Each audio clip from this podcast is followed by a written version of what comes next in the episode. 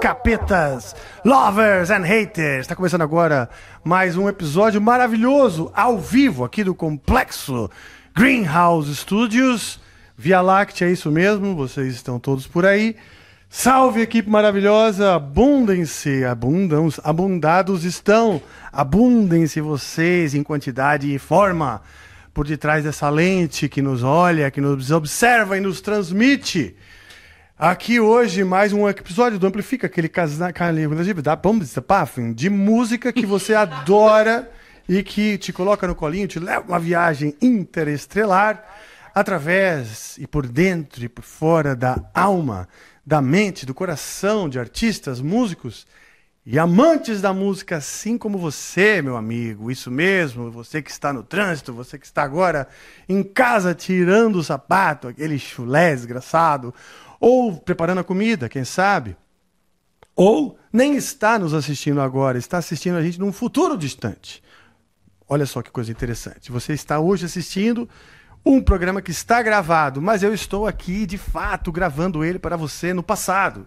Então isso é muito, muito interessante, maravilhoso mesmo. Você vai confundir as pessoas. Rapaziada está ao vivo, tá bom? Está, está ao, vivo. vivo. Isso. Vocês está podem inclusive vivo. mandar mensagens. Obrigado. Não, eu estou dando boa noite para quem não está aqui agora de fato, mas, mas o povo, você sabe. Está assistindo o um episódio gravado. Vai confundir a rapaziada, você sabe. Bom, então tá. Então, uh, maravilha. Estamos também, se nós uh, na plataforma nv99.com.br. Se você quiser, você pode nos mandar mensagens, perguntas. Isso você pode ser em vídeo, em áudio e também em texto. Nós vamos ler, ouvir as suas mensagens, assistir ao final deste programa. Faça isso, vá lá na nv99.com.br barra amplifica barra live. E lá você consegue então comprar Sparks do Tesouro Nacional de experiências Flow. E com essas Sparks, que são as moedas dos estúdios Flow, você nos manda mensagens. Aqui estaremos dispostos a respondê-las, las, las, las. A respondê-las. Eu disse. Estou com o fone desligado. Ah, aí fica difícil. Já rolou? Então, muito obrigado. Respondê-las. E é isso aí, nesse clima de euforia e São João que nós começamos o episódio de hoje com dois convidados maravilhosos. Eu posso dizer que sou fã mesmo. Ah, nós estamos hoje com eles aqui. Daniel Furlan, seja muito bem-vindo. Opa, obrigado. Seu parceiro musical, Bento Abreu. É, Aliás, parceiro de vida, seja muito bem-vindo. Isso. Obrigado, obrigado pelo convite.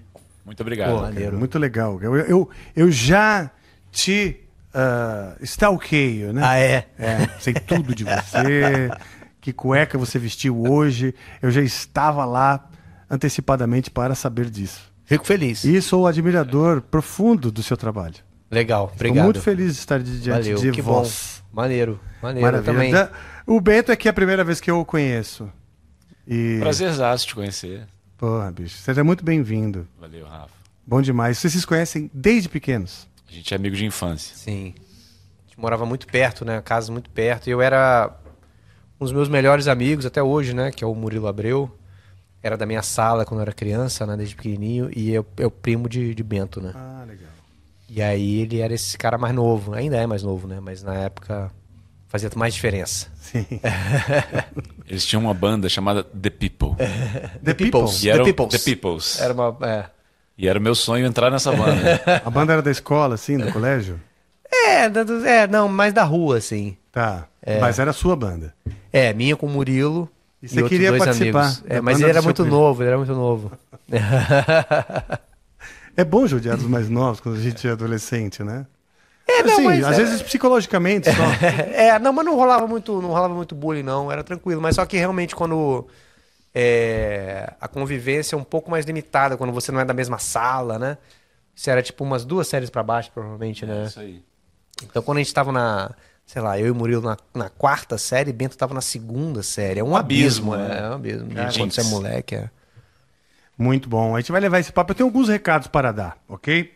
E a gente vai levar esse papo, que é um papo que promete ser longo, porque só, se a gente for só abordar tudo que, que o Daniel já fez, e eu quero ainda saber das, das peripécias aí do Bento, Mas só se a gente for abordar cada uma das coisas que eu sei que você já fez e que eu fui vendo desde a MTV e tal, ah, muita coisa. Então é, vai, vai longe. Então eu já Tá. vou dar o meu recado aqui. Aliás, alguns recados. Que é o seguinte. Ah, agora vocês querem saber, não é mesmo? Vocês querem saber qual que é o recado.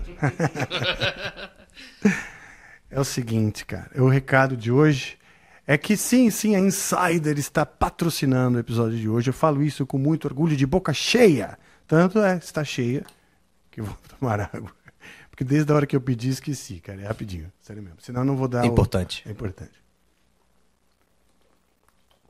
E eu preciso estar com a garganta translúcida e a boca cheia para dizer que o, o patrocinador de hoje é Insider. Olha que maravilha. E elas, ah, vocês já sabem, mas a Insider eles fabricam através de uma tecnologia exclusiva a Tech T-shirt, que é esta justamente essa T-shirt que eu estou usando aqui. A Tech T-shirt ela é feita, você tem que dar esse pulinho para falar Tech T-shirt, tá? Se Tech, vocês- tech t-shirt. é, tem que dar esse pulinho, tá bom? A Tech T-shirt, ela foi é, desenvolvida, então, para trazer alguns benefícios, tá? Primeiro de tudo, ela é quatro vezes mais respirável que os outros tecidos. O que, que isso quer dizer? Ela é respirável. Você transpira ah, através dela. Ela é uma termorreguladora.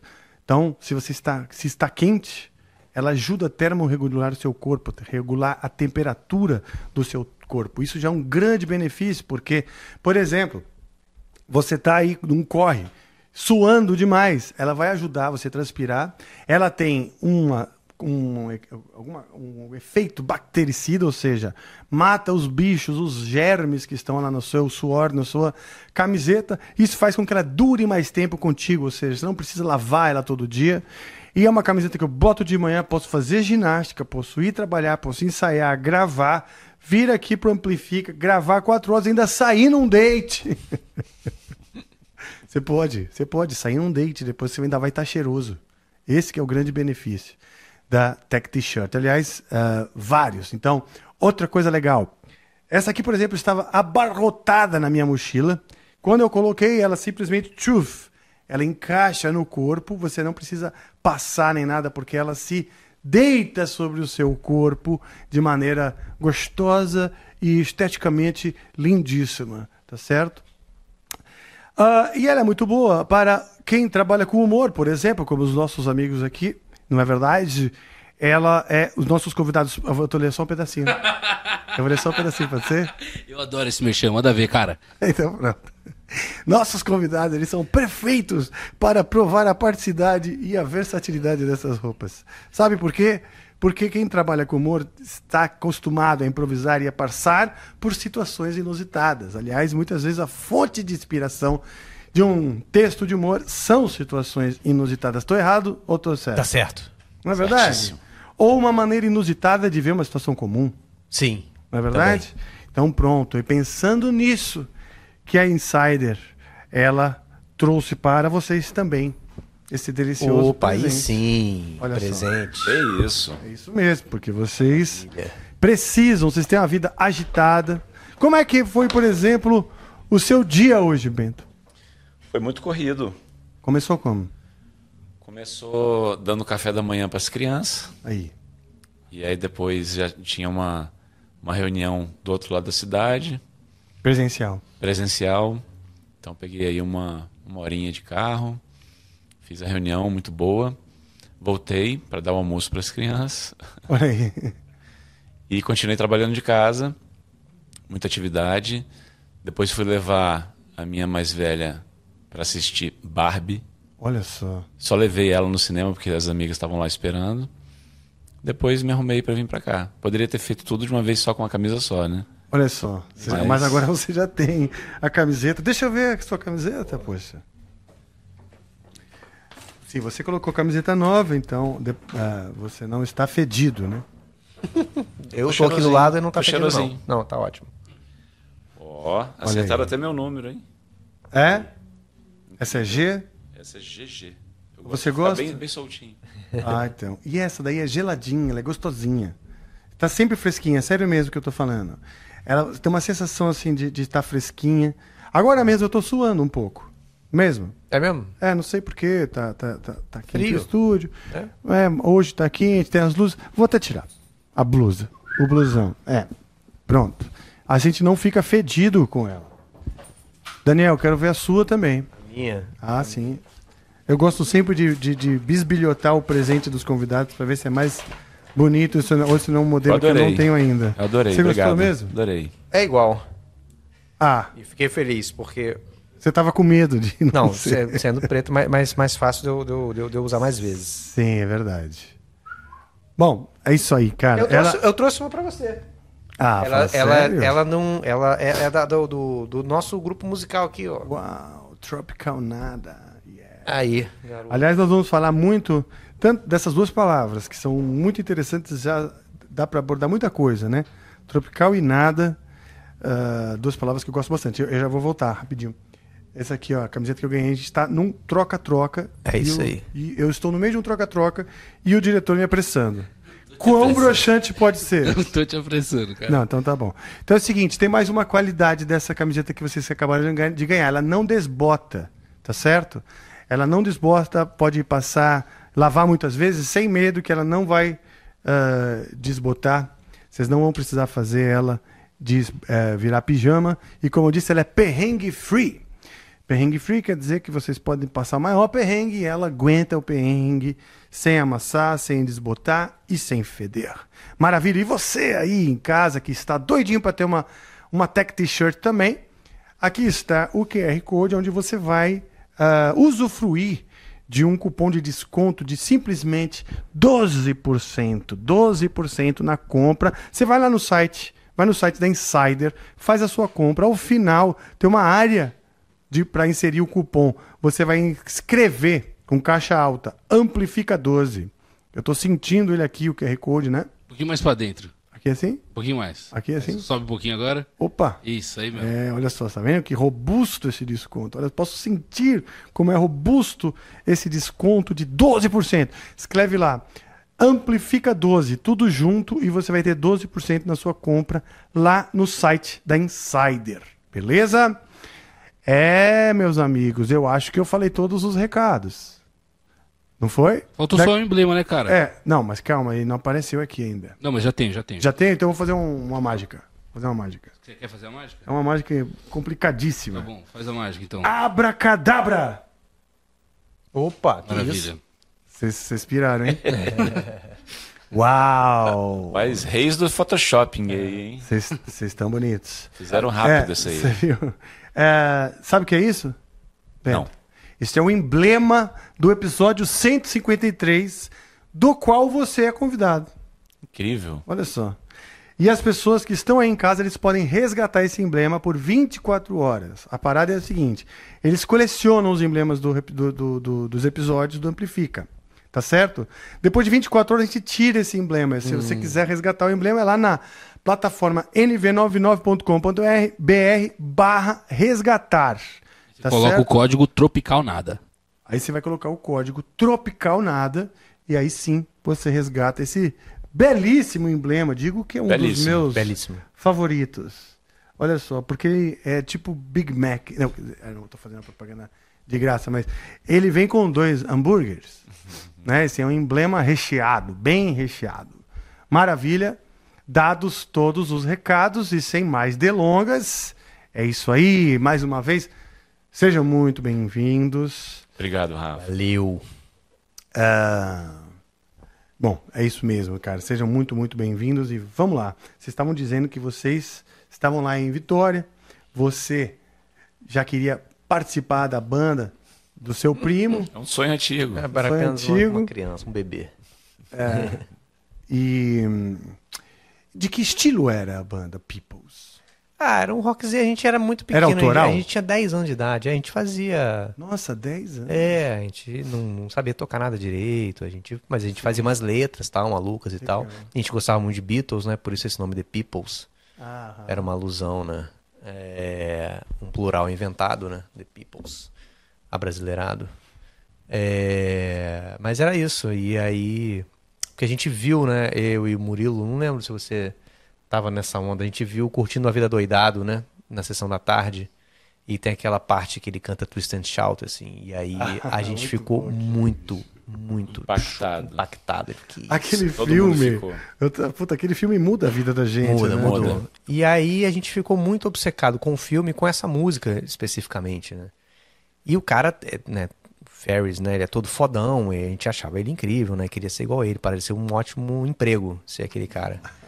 E aí minha mãe percebeu um dia que a gente ficava falando muito dessa música e ela falou: "Não, mas eu mas essa, essa música é dos Beatles, eu tenho esses discos aqui em casa". Aí eu falei: "O quê?" Abriu um Porque até abriu um portal, porque até aquele momento, como né, a gente tinha 10 anos, a gente só via música infantil. Tá. E aí foi meio a primeira música de adulto que a gente se interessou. E aí ela mostrou, não, esses aqui são os discos e tal. Ela mostrou mais ou menos como é, é, né, botava ali. Eu, eu tinha os meus disquinhos, né? Eu sabia mais ou menos como. Mas eu não sabia que aquelas faixas no disco eram as músicas. Eu só sabia botar no começo. Tá. Então eu tinha que ouvir as outras músicas que tinham antes. É, e ficar esperando chegar a música que eu queria. E aí eu comecei a ouvir as outras músicas, mas, mas as outras músicas também são legais, hein?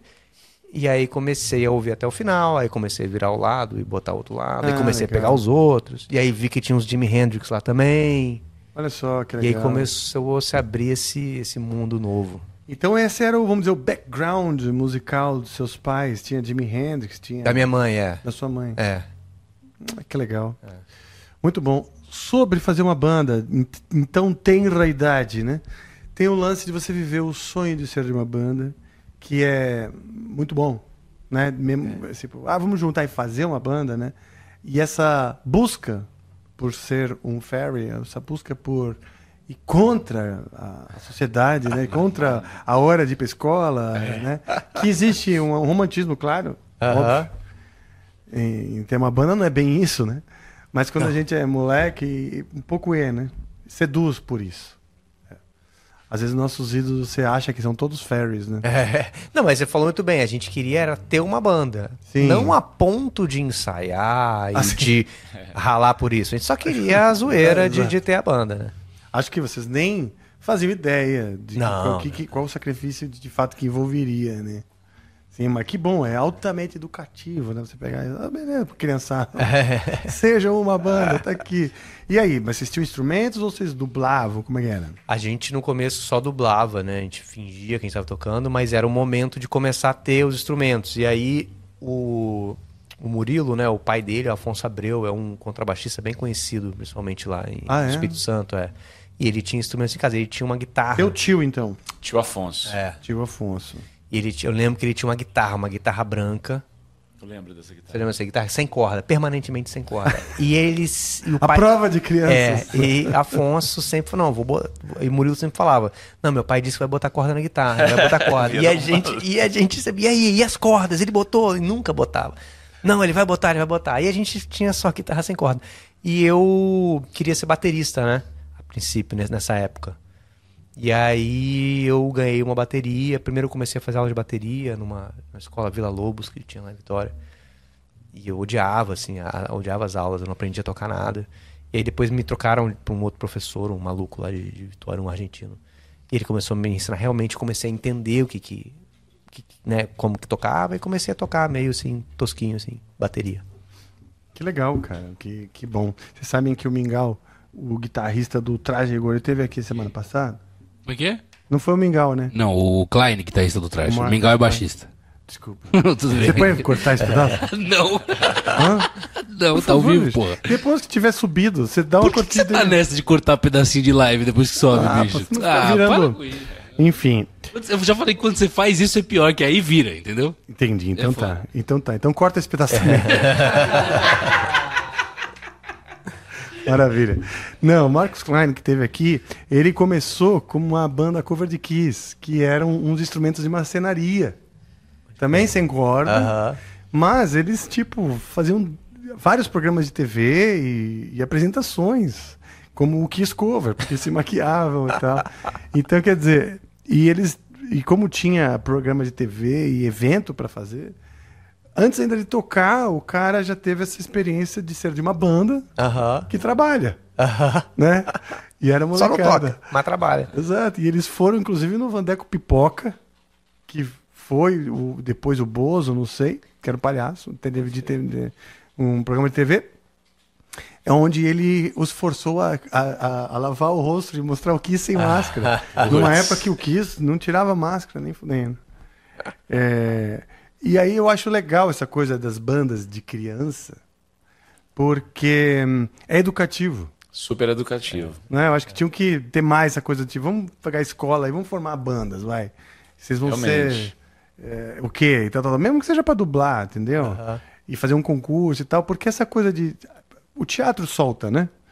Mas assim, é- o teatro, até pra você chegar no teatro, às vezes tem exercícios que são até mais fáceis de, de propor, como por exemplo, pega um negócio e imita o seu artista favorito. eh, Você já vai trazer benefícios, vamos dizer Verdade. a coisa da expressão corporal, muito antes de falar, ah, vamos, vamos fazer, sei lá. Não, Não, música, aí também. Fala, fala, fala. não, a música tem muitos, muitas nuances assim de educação, de aprendizado. Por exemplo, para você ter uma banda, até a pessoa entender que você tem que ouvir o outro, né? É isso que eu ia falar pra pra você. tocar. É, é. Verdade. e, e criar uma coisa em conjunto. Quando, quando a criança descobre isso, quando, quando descobre que à medida que ela toca na baqueta vai ser o andamento da música, são várias chaves que, que, que viram, né? Então, essa coisa da interação, de você ter, ter a participação do outro, poder ouvir o outro e poder se expressar também, isso Cara, isso é importante. muitas, Não, a princípio coisas. as pessoas acham, quem não, não é, né, não, não, não, não toca, ou criança, que as músicas que, né, que você ouve, os caras sentaram lá e saíram tocando, na- só na vibe, né? que ninguém arranjou aquilo, ninguém pensou, ninguém ensaiou, ninguém, né, ralou pra, pra aquilo sair legal daquele jeito, né? E quando você começa a tocar com outras pessoas, você vai vendo, "Ih, cara, não, peraí, o buraco é bem mais embaixo do que. Sim, e quando você imaginei. grava e ouve, né? É isso, é. Nossa. Falando, era isso mesmo. Pô, eu queria ter referências aqui, né? De, de, de, de, de A voz, então, né? legais. A e tal. voz, então, você grava, você fala, Não, mas isso minha não é voz é assim, não, não é possível. É verdade. é Mas eu verdade. mudei pro apartamento, depois dessa época da bateria, eu mudei pro apartamento, fui pro Rio, e aí tive que largar a bateria pra trás. Hum. E aí tinha lá o violão da minha mãe, e aí minha mãe tocava violão e me ensinou a tocar na flauta o finalzinho de You've Got to Hide Your Love Away dos Beatles, que é o finalzinho de flauta, e ela tocava no violão. Ah, E eu tinha muita dificuldade, que eu, eu conseguia tocar sozinho, mas quando eu ia tocar com muito... E aí ela falou, tocar junto é, é, é outra coisa, né? Sim. É isso, né? Eu não sabia ouvir, né? Eu, eu sabia tocar a música mecanicamente, assim, mas não sabia Sim, entrar realmente na música. sim, é verdade, cara. A música tem um mapa que todo mundo tem que estar junto, assim, né? Uma espécie de tecido de papel milimetrado Isso aí. com as divisõezinhas que tem que estar todo mundo de acordo no mesmo, no mesmo tecido, né? Senão vai ficar aquela uma coisa. Mas atuando mu- também, tem muito ator que ele sabe o que ele vai fazer e sabe as falas dele e sabe como ele vai dar as falas dele, mas ele não escuta o outro ator. É mesmo, é? É. Aí é complicado, né? É, Porque- tem, tem muito isso, assim. E, e ajuda quando ajuda muito você quando você escuta o outro, né? Inclusive, de- assim, não de- decorar o mínimo do mínimo, né? Mas assim, até decorar, porque normalmente num diálogo as deixas pra você, o outro, ele te lembra do que você tem que falar, né?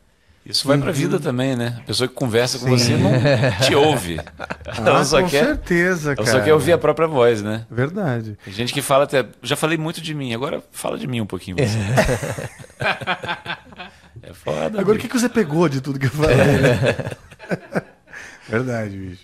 É, Cara, eu tô sendo doutrinado a ferro e fogo aqui, cara. Porque quando eu começo a interromper muito o convidado, já tenho olhos... Tem um, tem um ponto batendo aí? Como Não, é mas é? a con- conversa é feita de interrupções, tem que interromper mesmo. É, não é verdade? É. Não, ah, mas isso é porque também essa coisa do. do- do- porque o, o- a arte é um caminho, né?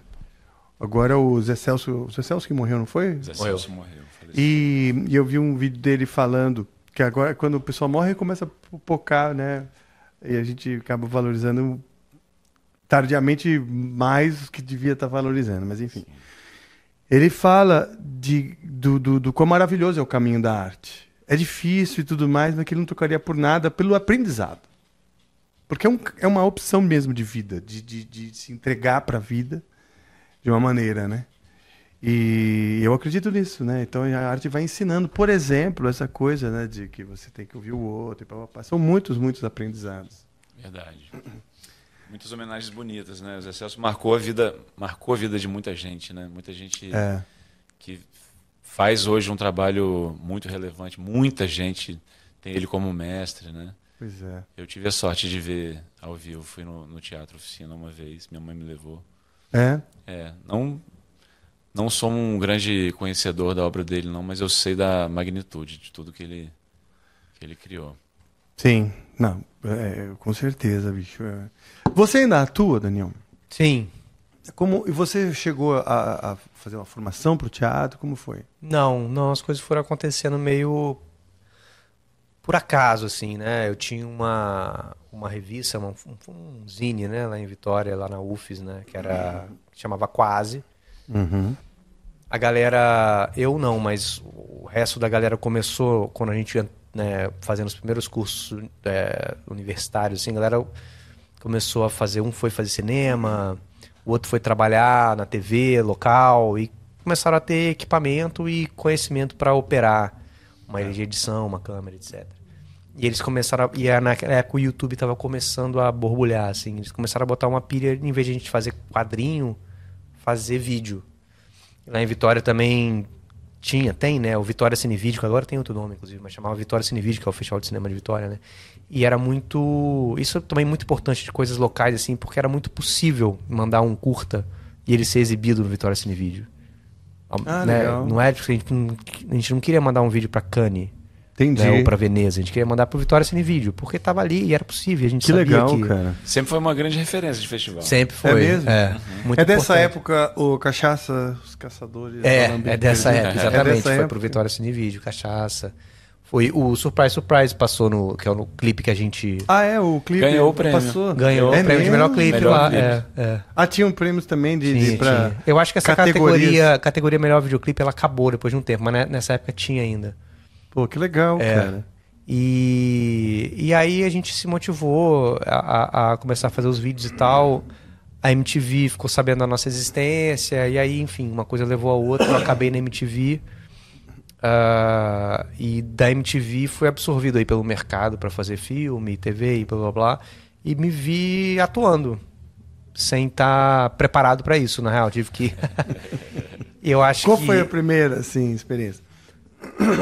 Atuando em ficção. A pr- minha prim- primeira vez com uma câmera apontada pra minha cara e falando pra câmera foi com o Surprise Surprise, né? Foi com esse clipe né, da minha antiga banda, o Ócio, né? Que o Bento fez. É, Mas em ficção foi no Overdose, que era uma série da MTV. Que realmente eu tinha um, Hum, um papel, tinha um texto que não era meu, né? Que era do Arnaldo Branco. É, Mas a gente antes disso fazia os vídeos da Quase, assim, aquelas sketches de humor e tal.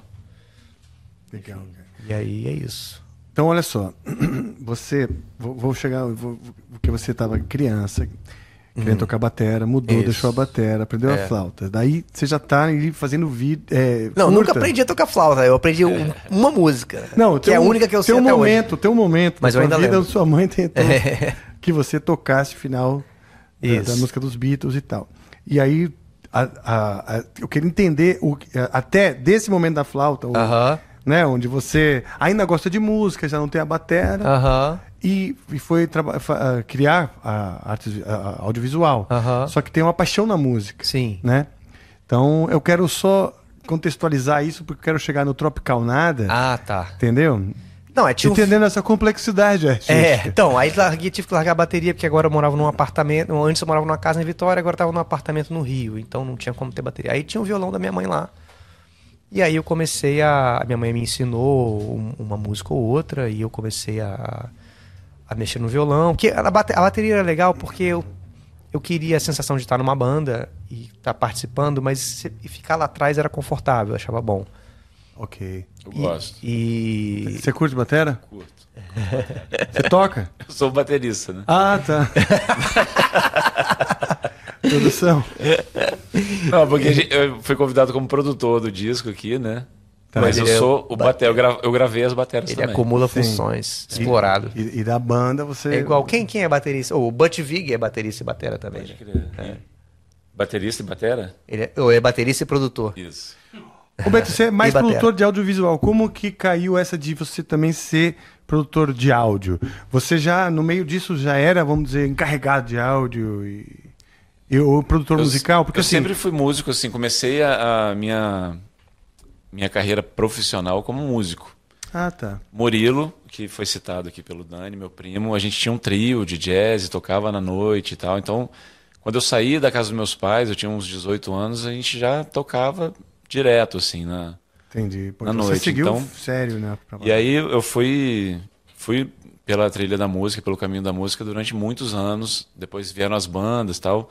Minha banda, que eu fiquei mais tempo, a gente gravou três discos, foi o Solana, que o Dani citou também. Uma banda muito legal, um projeto que eu tenho muito orgulho, que a gente, a gente criou essa casa, a Casa Alta. Era uma, uma espécie de república musical, artística, Que legal. lá em Vitória. E a gente fez, fez uma história muito legal. Assim, muita gente participou dessa, dessa história na Casa Alta. E uma dessas bandas era o Ócio, né? além do Solana. Mas vários outros projetos. Zé Maria teve, fez, fez uma residência lá também. Lucy, Pé do Lixo tocou lá. Símios ensaiou lá. Sol na garganta do futuro. Sol na Garganta, do Fabrício. Então era um lugar de ensaio, no- Era um lugar de ensaio e de, de encontro de também. viagem, né? Viagem artística e a galera se juntava lá pra, pra trocar ideia, criar coisa. Dessa turma toda, de músicos, né? Tem alguém que ainda tá por aí? Foi lá que eu conheci minha esposa, Dani Moraes. Ai. Hoje a gente tem três filhos, estamos juntos, Você estava contando que firme forte. você é dedicado como pai também né, no seu schedule diário. Isso aí, isso aí. E a Dani, ela é a música, assim, né? Uma É figura mesmo? incrível, assim, de, de talento, canta. Ela fez os backing vocals do, do disco também, a gente convidou. Ela e a Manu, minha filha mais velha. Inclusive, Dani pediu para Manu cantar uma das músicas com ele, a última música do disco. Esqueci o nome, é o nome da, da música. Mas muitos amigos, assim, a gente criou uma, uma comunidade, vamos dizer assim, nessa época que a gente permanece junto, muita gente permanece junto. Hoje, por exemplo, a Dani está tocando com o Gustavo Macaco e com a Fernanda Abreu lá em Domingos Martins. E é essa. A Fernanda já foi lá na Casa Alta também, então a gente tem muita história, assim, muita história mesmo. E aí, mas então ainda orbitam por Vitória? Ou mais em São Paulo? Por coincidência, eles estão tocando hoje lá em Domingos Martins, que é no Espírito Santo, mas o, o Gustavo mora em Lumiar, no Rio, né? E nós moramos aqui em São Paulo. Você veio com, com o Dani na mesma época? Não, o? Dani foi um pioneiro capixaba aqui em São É? Paulo. Quando você falou que nos chamaram, eram quem? Quando você falou, ah, a MTV nos chamou. Ah, tá. É, não, porque tenho esse grupo que é a Quase, né? Mas a gente, a gente entrou na MTV todo mundo, mas não ao mesmo tempo. Na verdade, eles chamaram primeiro o Juliano, Juliano Henrico, né? Pra ser VJ do Acesso. Tá. É, Mas peraí, era uma banda. Não, era o, o nosso grupo que era, Ah, que era tá, revista Era- e depois virou esse Ah, tá, grupo tá, de tá. comédia audiovisual, né? A quase. E aí chamaram o Juliano e pra pra apresentar o acesso, eu lembro que a gente ficou muito chocado, assim, parecia uma coisa muito estranha e errada e distante. É. Distante, né? Como assim, vou, vou apresentar o acesso você? É. E aí depois é, me chamaram pra fazer o. A princípio, pra fazer o último ano do Furo, lá na MTV. Só que aí, quando eu fui fazer reunião lá, é, o Zico Góes, né? Que era o diretor de programação na época, ele falou que, eu- que eles estavam me chamando pra fazer o Furo, mas que eles tinham interesse nas ideias que eu, porventura, viesse a ter- a ter pra desenvolver lá dentro. Aí que eu. E agora sim. Aí eu fiquei realmente bem animado. Ah, que legal. foi o que rolou, né? A primeira oportunidade de fazer um programa autoral num, num ambiente que não era o nosso, né? Que foi o último programa do mundo que a gente fez na, na MTV. Puta, que legal. Quantos anos você tinha? 32. 32? É. Dez anos atrás. né? 10 anos atrás. é. Foi 10 anos atrás? Foi em 2013 já. Foi então pro fim já. Foi no quase. último ano da MTV, é. 2013. Só, cara. É, o, pro- o programa fala, né, flerta com isso, o fim do, do canal, né? É. O último programa do mundo é tipo o apocalipse da, da MTV ali. O fim Puta, foi tudo, tão né? triste, né, bicho? Foi tão triste, Foi. né? E pra cena cultural brasileira, um rombo. É, não, não, Verdade. não, não foi preenchido por. por... Um rombo Por nada, gigante, né? cara. É, não por nada. Ficou um vácuo nada. mesmo. é. Graças a Deus, a internet tornou cada vez mais acessível assim, para os artistas colocarem suas coisas. Porém, cada um na sua bolha. Uhum. E a MTV conectava as bolhas Sim. todas, entendeu? Aham. Era, ama- era a amálgama né, de tudo. Você ia falar de moda, de Planet Ramp e heavy metal. Sabe? Uhum. E, pô, não tem mais. Agora moda é moda lá no seu, Sim, na sua bolha. Uh, Vamos dizer, o movimento hip hop não encontra mais com o heavy metal. Tá lá você podia trombar. Né? é. Pois é.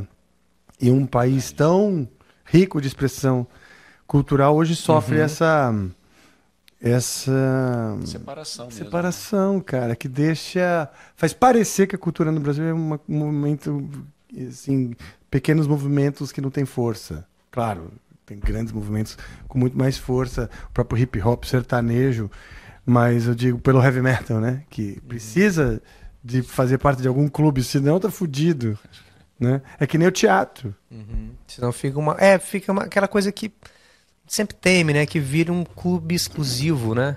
Só de pessoas que são muito aficionadas por aquilo. Exato. Quando o legal é você A MTV criava isso. trazer outras pessoas. né? Aliás, né, coisas com Prophet Beavis e Butthead e tal, que, que é os dois caras com camisa do Metallica, mas que todo mundo assiste. então já, já leva o heavy metal, vamos Sim. dizer, Verdade. pra fora da sua própria bolha. E aí tem o Hermes e Renato. pô. Sim, sim, O Irmãos Jorel veio também em que época? Veio logo na sequência, Irmão de Jorel de 2014, a primeira temporada. Veio depois da MTV. Logo depois, no Você ano chegou um ano e falou, depois. puta, preciso criar coisas. É, o, Irmão de Jorel já estava já tava sendo germinado há muito tempo, né? Ele. Ele. Ele é um negócio que caberia na MTV. Caberia, caberia. Em termos de, de orçamento, não, mas uma versão mais simplificada, As talvez. vinhetas, talvez. É, é. Mas ele já estava sendo germinado há muito tempo. Aí o Juliano. que O Juliano ele tinha ganhado um pitching da Cartoon Network já há alguns anos, antes da gente ir pra MTV. E aí, esse momento da gente começar a escrever os roteiros. Eu lembro de escrever roteiro quando eu tava na MTV ainda, do Irmão Jorel. E aí a estreia foi em 2014. Então foi meio anterior, simultâneo, mas ele estreia depois. Entendi. Que bom, né? Porque... E as pessoas veem as coisas muitas vezes, né? E acham que aquilo foi feito naquele momento que está sendo publicado, né? Você não, sabe o esforço por Não tem trás. noção de quantos.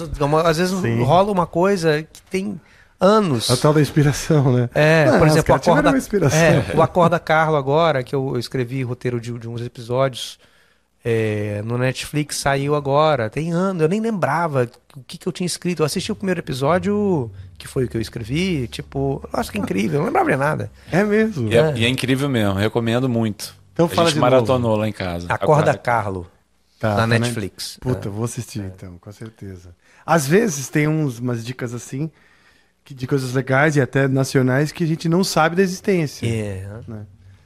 falta É, uma MTV. Falta pra- uma MTV, exato. Você sabe que o Amplifica, aqui com toda a sua ah, humildade, né? A gente. Olha ele. Aí, ó. ah, ah, é animação, que legal, É. cara. É muito bom. Puta, que legal, bicho. Adoro animação. E eu acho que a animação brasileira é, é muito boa.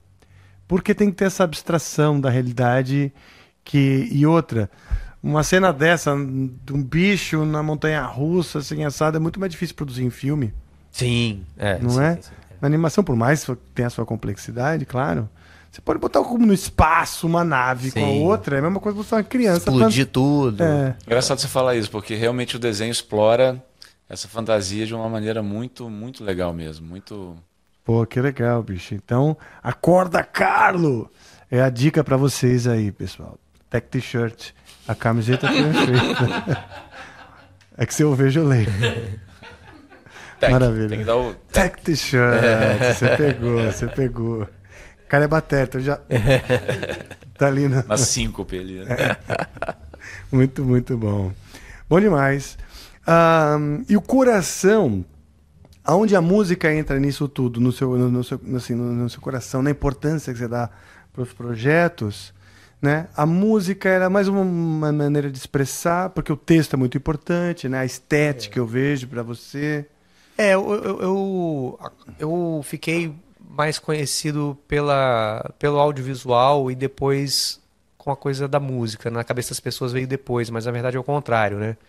O Ócio, né, que é a minha banda antiga, veio antes de fazer qualquer coisa de comédia. Eu tocava com o Ócio, é, fazia show, a gente gravou também disco, né? Dois, dois álbuns né, e um single. Moraram fora do Brasil. Moramos, é, ficamos na. Inglaterra quase cinco anos, tocando lá, gravamos um dos discos, foi gravado lá. Enfim, era dedicado a isso durante um, um- bom tempo. E depois fui sugado aí pelo audiovisual e a coisa da música ficou um pouco de lado, assim. É, mas assim, no último programa do Mundo tinha as musiquinhas, no Irmão de Jorel eu faço as músicas, né? Do que eu, eu- um dos personagens que eu faço é o Carlos Ferino, que é um, que é um músico, né? Ele tem as músicas da, da banda lá, enfim, canta a música da abertura e tal. Então tinha música só, só dentro da, da, da música cômica, assim, né? E aí, na pandemia, essa vontade primeiro de fazer letra em português, que eu, ta- eu tava amadurecendo já há algum Ah, tempo, o- que eu me. o ócio o ócio era era em em- inglês, Ah, é. tá. é. E, e aí na pandemia eu tive tempo de ficar sozinho e testando essas coisas e sem muito compromisso de acertar, assim. E aí é, comecei a gostar de fazer música em português, gostar bastante até. E, e- mas eu não, eu sou um analfabeto é, tecnológico completo, assim. Então no máximo eu gravava no, no celular eu tocando violão e eu via, achava horrível e tal. Mas quando eu tocava assim, eu achava bom. E aí Comum, né? e aí foi essa época que o Bento Eu preciso gravar isso. É. Eu preciso. Aí você grava, falo, por que que gravei? bosta. Deleta isso. E aí o Bento foi essa época que o Bento tava fazendo o estúdio na casa dele, né, um home studio e falou que ele precisava de uma cobaia, de um otário Olha só. pra ir lá gravar alguma coisa. E ele me, me ligou, pô, você não tem alguma coisa? Eu, putz, tudo que eu precisava era entender se eu gostava mesmo dessas músicas ou não, né? Porque eu não sabia. É, às vezes eu odiava, às vezes eu amava, enfim, mas ficava sempre naquela. Mas é Só tinha eu o meu próprio ouvido pra. É bom ter um conversar. parceiro, cara, É. um produtor pra ajudar, porque realmente, né, a gente esse crivo difícil, né? Difícil, Nosso não. próprio trabalho É, quando pô, é será música. que é, que é só não é egotrip? Isso aqui na verdade é só um- uma, né, uma doideira. É. E paralelamente a isso, o a DEC, né, o Rafael Ramos, a Hum. gente começou a conversar sobre lançar alguma coisa. Ah, mas estava muito embrionária a coisa na, na- na minha mão ali, né? Então foi ótimo também que a gente gravou uma pré lá na casa do Bento. A gente ficou tipo seis meses, né, gravando uma pré. Que a gente não, vamos fazer uma prézinha aqui bonitinha, assim, pra, pra chegar na deck já com, né? Um negócio quase valendo. É, com uma coisa que desse pra entender qual era a ideia das músicas mesmo, Sim. né? Não precisasse você ab- abstrair Explicar. muito. É, Explicar. é ou explicar. Não, ó, tem uma guitarra aqui, viu? Exatamente. É, o tom não é esse, tá? Ó, a, a versão original a gente vai fazer bem mais rápido. É, Porra, meu, então sem regrava precisar essa porra. botar um asterisco na parada. E aí, e aí foi ótimo. A gente gravou na casa do Bento, depois a gente gravou o disco A Vera pela Deck, Tá, que foi, que foi o disco que foi lançado mesmo. que legal. Quando você estava em Londres, vocês, vocês mudaram pra lá, foi nessa época que você fez mestrado? Foi, É? foi, fiz em Greenwich. A gente foi pra lá em 2007 e eu voltei em 2011. Ah, vocês ficaram bastante. Um hein? tempinho, é. é. Você já e você já, olha que coisa curiosa, né? E você já escrevia letras em inglês e tal, mas é, essa coisa da letra em português é às vezes, muitas vezes por causa da vivência. A gente está aqui no Brasil, quer falar para brasileiro, então puta Uhum. que pariu, né? Vamos falar em português, óbvio. Mas demorou aí vim- quase 20 anos então para para É, eu fui, comecei a fazer letra em português em quando que a gente gravou a pré? Em 2022, né? Na pandemia, né? 21, 2021. 21. É, 2021. Porque eu achava que não encaixava. Eu não... O inglês eu achava melhor, achava a a- os fonemas é, é, mais adequados pro tipo de melodia que eu, que eu gostava, que eu fazia e tal. Eu realmente tinha um fundo de razão nisso. Mas tentando um pouco mais depois com português, é, também dá, também, também, também gosto. É uma outra Com coisa, certeza. né? Enfim. Não, tem que entender, é, usar É. outra maneira e, É. e, porra, a maioria dos artistas até que fazem música em inglês aqui no Brasil tem um montão de referência em português, no meu caso mesmo, pô, Uhum. porque meus grandes ídolos, a maioria dos meus grandes ídolos são brasileiros, então Uhum. tô, a, a gente é bombardeado disso. Quais são as suas referências, assim, como para composição, para essa estética da parte musical? Ah, muita coisa, assim. Nem, nem sempre acho que tudo reflete no que tá ali, né? Na hora que a gente. Mas, é, eu falei, Beatles, assim, foi a. Tipo, a minha iniciação musical, assim, né? E. Foi o que realmente me atraiu para me fez fazer a transição de ouvir música de criança para ouvir música de adulto, assim, né? E até hoje acho que é minha banda preferida, né? Mas até uma heresia falar que é uma, uma influência Beatles, né? Que você fala, não, peraí, cara. É, mas nessa época do, do disco, eu tava ouvindo muito Viagra Boys. É... Viagra Boys é Viagra é atual? Boys. É atual, eles são da Suécia. Eu acho que o vocalista ele é, ele é americano. Tá, mas a banda é. A banda é da Suécia. Tá. É. Uh, que mais? O, R. José também. Sim, que legal. Você curte esse romântico é, podem Sam... dizer de brega, né? Isso, pode dizer. É, ele tem uma parada que, que é, realmente ele ficou mais conhecido com essa coisa, essa pegada brega. Ele até deu uma exagerada nisso, eu acho. Ele surfou essa onda legal, assim, né? Mas tem muita coisa dele que é, que é muito maneira, assim, que não é nada brega. Ou, ou é, mas brega, mas também é maneira, assim. Eu acho que a gente tem outra... Melodias muito boas, assim. É, é e assim, brega, né?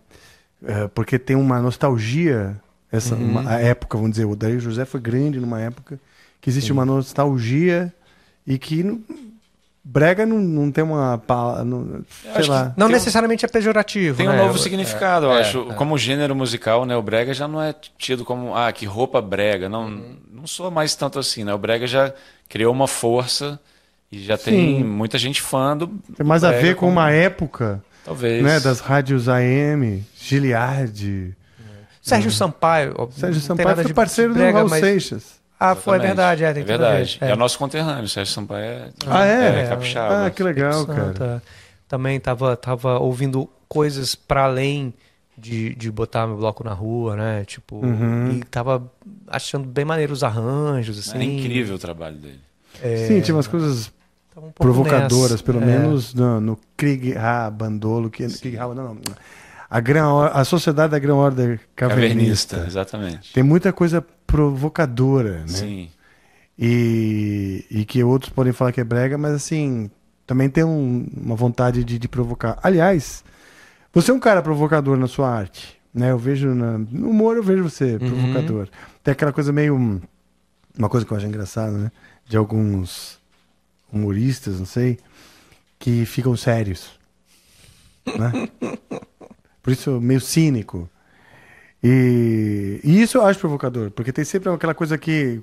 Até quando, quando a Tata Werneck às vezes te chamava ou chama para conversar e você sério ali, isso, aquilo, e, e esse, esse cinismo, eu acho provocador, porque às vezes tem aquela coisa meio ácido. Uhum. Na música tem isso? Ou você na sua música é uma coisa, não, uma coisa mais light e romântica? Eu acho que assim, não é um, não é um disco de comédia, né? Não é um disco engraçadinho, vamos dizer assim. É, tá. Não tem piadas ali, mas acho que ele tem, tem a graça, assim. Ele é ácido. Ele. Tá. É, tem coisas que as pessoas. Tem trechos que as pessoas riem, mas um riso de uma coisa um pouco dramática ao mesmo tempo, assim. É, dá, acho que dá para ver que o disco, as letras do disco e o meu trabalho de humor vem da mesma pessoa. Não ah, é, não é, é tipo, não tem Não, uma... isso eu queria saber. Totalmente. É, legal, legal. E, mas eu lembro da gente, quando o disco tava com a mix final, ou quase final, a gente mostrando pela primeira vez para uns amigos, músicos, né? Ah, não, dá uma olhada aqui como é que tá ficando a mix e tal. E aí, às vezes, até em trechos de letra que eu achava super sérios, dramáticos, assim, os caras começavam a gargalhar. eu falei, não, calma aí, isso Mas é muito sério. É porque... será que não é porque os caras te conhecem? Sei não sei, pode ser. Provavelmente também, né? Já, já lê como uma, Ué? uma, uma brincadeira ali. Mas, é, pô, cara, tem refrão que é, uau, que sexo ruim. é bom demais, né? Essa música é incrível. As, as letras do Dani tem essa coisa de falar o que está no ar aí, mas ninguém fala, né? Ah, legal. Isso é muito, muito. Isso me chamou muita atenção assim no começo. Dani, eu, quando eu chamei ele para a gente gravar alguma coisa no estúdio, ele falou: bicho, era tudo que eu queria ouvir porque tô com várias músicas aqui. Tem dia que eu acordo, eu acho que é legal, depois eu ouço de novo, acho uma bosta, eu não quero saber disso. Vamos dar uma olhada. E aí ele trouxe isso e falou, porra, tem uma parada muito foda aí, muito foda. E aí a gente começou a trabalhar, como, como ele falou, a gente trabalhou sem, sem pressa, assim. A gente sabia que ia gravar de verdade depois. Mas É, no meio da um, pandemia tinha isso também. fez um né? trabalho com muita calma, assim, de, de fazer as prés. E a poesia sempre me chamou muita atenção, porque a primeira vez que Dani estava cantando em português e trazendo esses assuntos, assim, né? Que legal. Eu não ouvi ainda. tá? Vale a pena, é muito mal. legal. Mas eu estou bem, bem curioso. E, e quando você. O seu processo, você começa numa melodia, geralmente a parte musical, ou com, a, com o texto? Não, é varia, mas normalmente eu começo com al- algum riff, alguma levada no, no violão. É, mas sempre que eu penso em trechos de letra ou tópicos que eu acho interessante, eu anoto, mesmo sem desenvolver naquele momento. E aí depois, Ah, depois eu vou lá junta. buscar, ó, hum, isso aqui, pô, isso aqui, nossa, coube muito bem Legal. nessa melodia aqui, ou tento adaptar uma melodia para dizer o que eu quero dizer. Mas normalmente mais a, a, a letra a serviço da melodia do que o, o, o contrário. Sim. Uma coisa curiosa, pouca gente deve saber. O Dani, Dani tem uma, uma criatividade incrível para fazer texto, pra fazer piada e tal, mas ele não sai improvisando, né? Essas ideias o cara fica guardando, cara. Já saí com ele pra. Cara, na balada, a gente lá. Aí de repente alguém fala alguma coisa engraçada, ele pega um caderninho.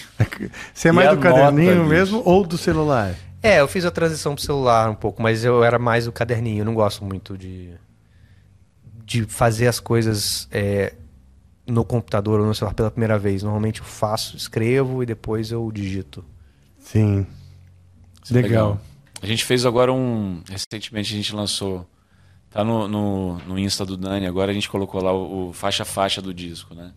É um jeito legal de conhecer o, o disco. também. Ah, boa, boa. Um vídeo. É um vídeo Vocês, de, eh, de 15 minutos. Faixa a faixa, falando, É, falando faixa. um pouquinho. É, então, Eu filmei, editei, animei, coloquei umas coisas lá, mas o Dani contando do processo. música a música, falando sobre composição, sobre tudo. E tem, tem uma parte que ele fala da, da.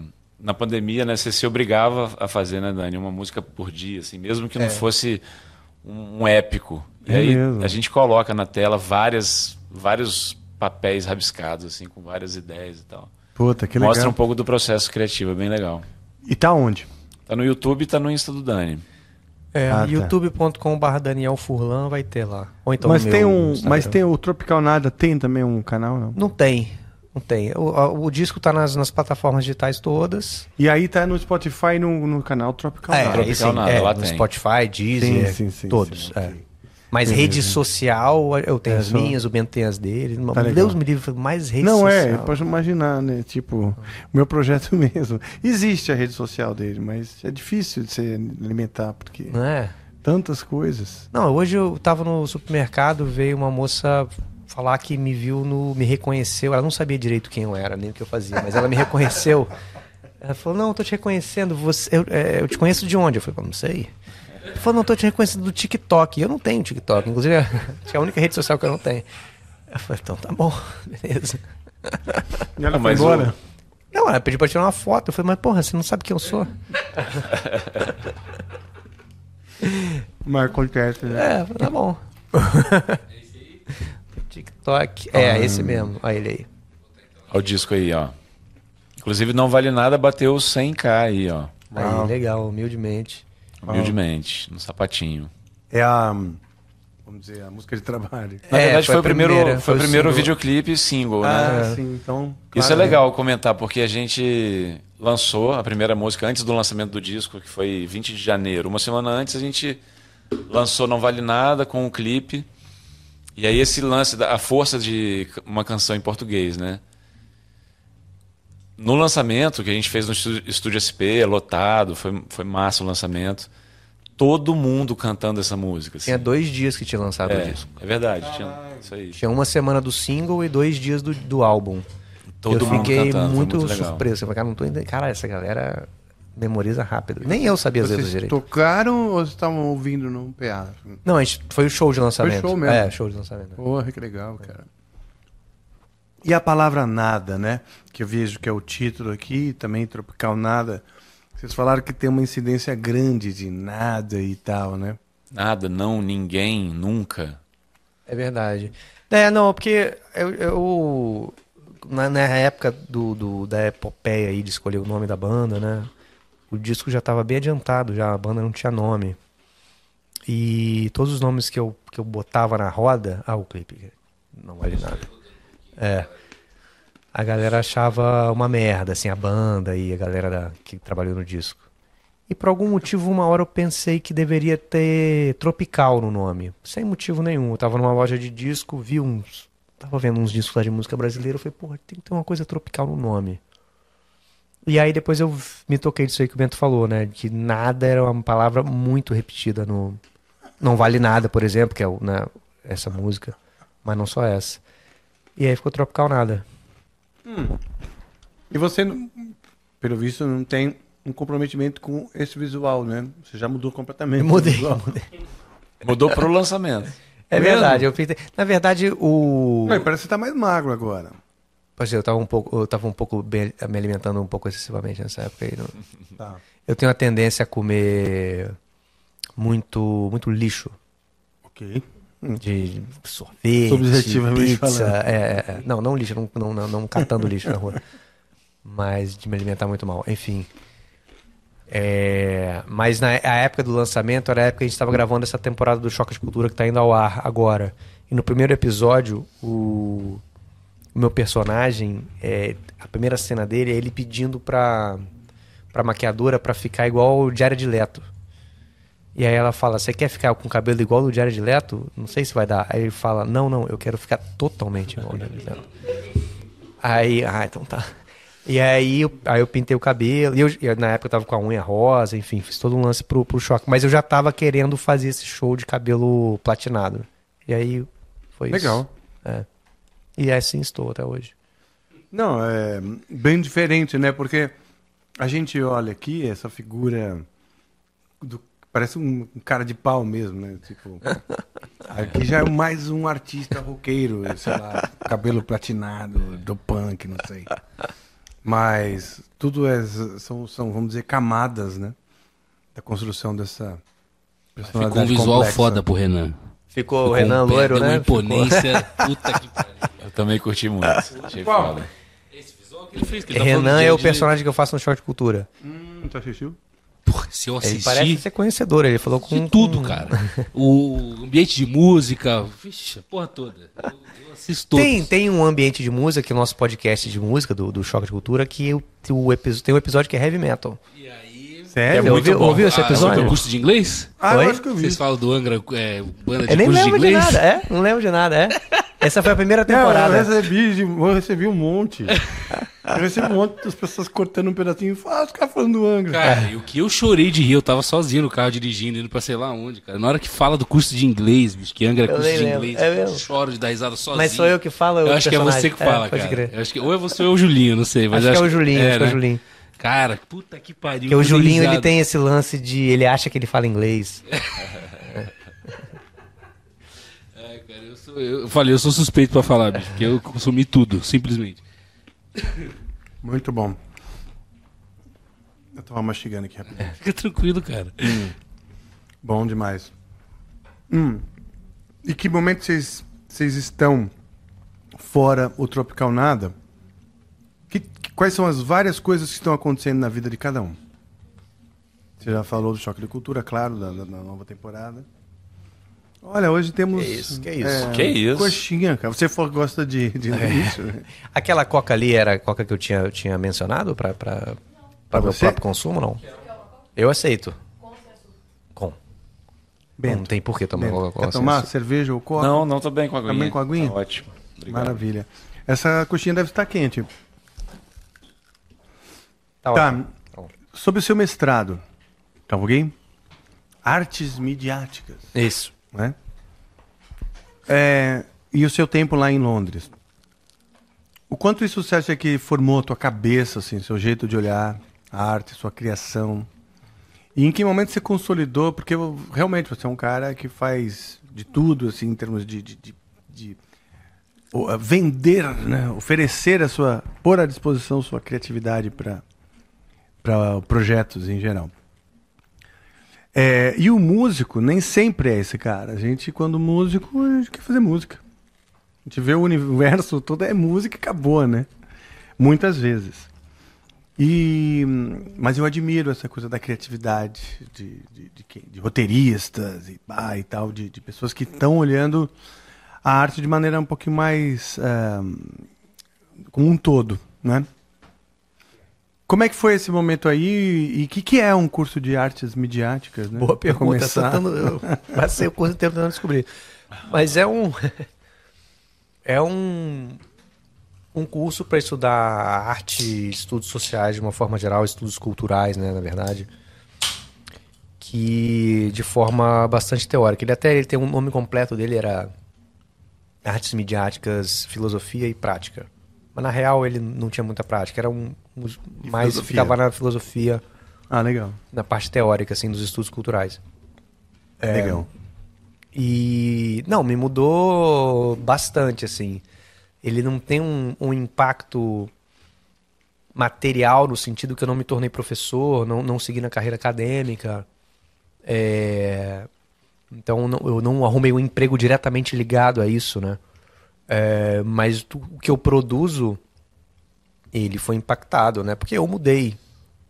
Não tem como você não você fa- você fazer um mestrado, ainda mais um mestrado de estudos culturais, e você não não ser impactado do jeito que você vê as coisas e pensa, né? Senão, você, se você não fosse, tá fazendo errado, provavelmente. E aí, o- o- o- e, e, consequentemente, muda o que eu faço, né? Se eu mudei, né? Sim, sim. Eu acho que eu vejo consistência né, no que você faz e provavelmente isso da- o estudo foi uma das coisas que deu essa consistência e essa visão particular que eu acho que é o que o artista precisa ter. O artista precisa ter um olhar que é diferente dos outros e, e com isso ele inventa coisas, entendeu? Mas se é um mestrado, você já tinha então feito universidade antes ou fez eu fiz Brasil? UFES, fiz UFES, assim como o Bento. Eu fiz UFES lá, Federal do Espírito Santo, fiz comunicação. Comunicação? É. Você também fez comunicação? Não, eu fiz economia. Mas eu não. Economia. Eu, na verdade, fiz três cursos diferentes na minha vida. Economia foi o primeiro. Tá. Depois eu fui para o direito.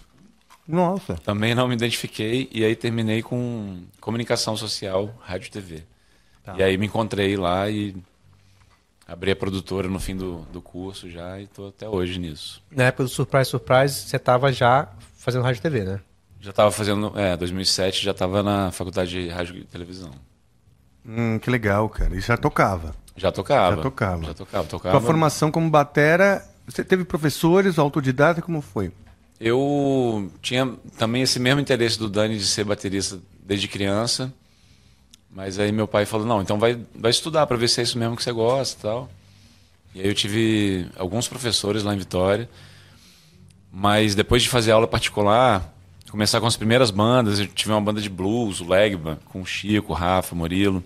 Também nossos amigos, assim, de meu primo e nossos amigos de infância. Mas depois minha formação como batera mesmo foi numa big band da escola, antiga escola técnica, né? Hoje IFES. E aí o maestro Célio lá, fiquei sete anos na- nessa big band.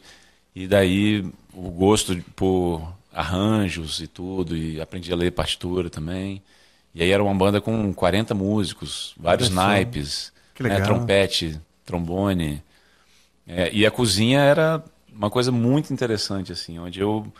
Inclusive o, Rodrigo Larica, que é outro meu. Outro amigo meu de infância, foi baixista do Ócio também. Ah, durante, que legal, cara. Tocava nessa Big Band também. Tocava, Tocava também. Então a Ele gente. é um guitarrista que virou baixista por causa da Big Band, né? É, ele É era, mesmo? era guitarrista de metal também, tinha uma guitarra preta, uma Hannes.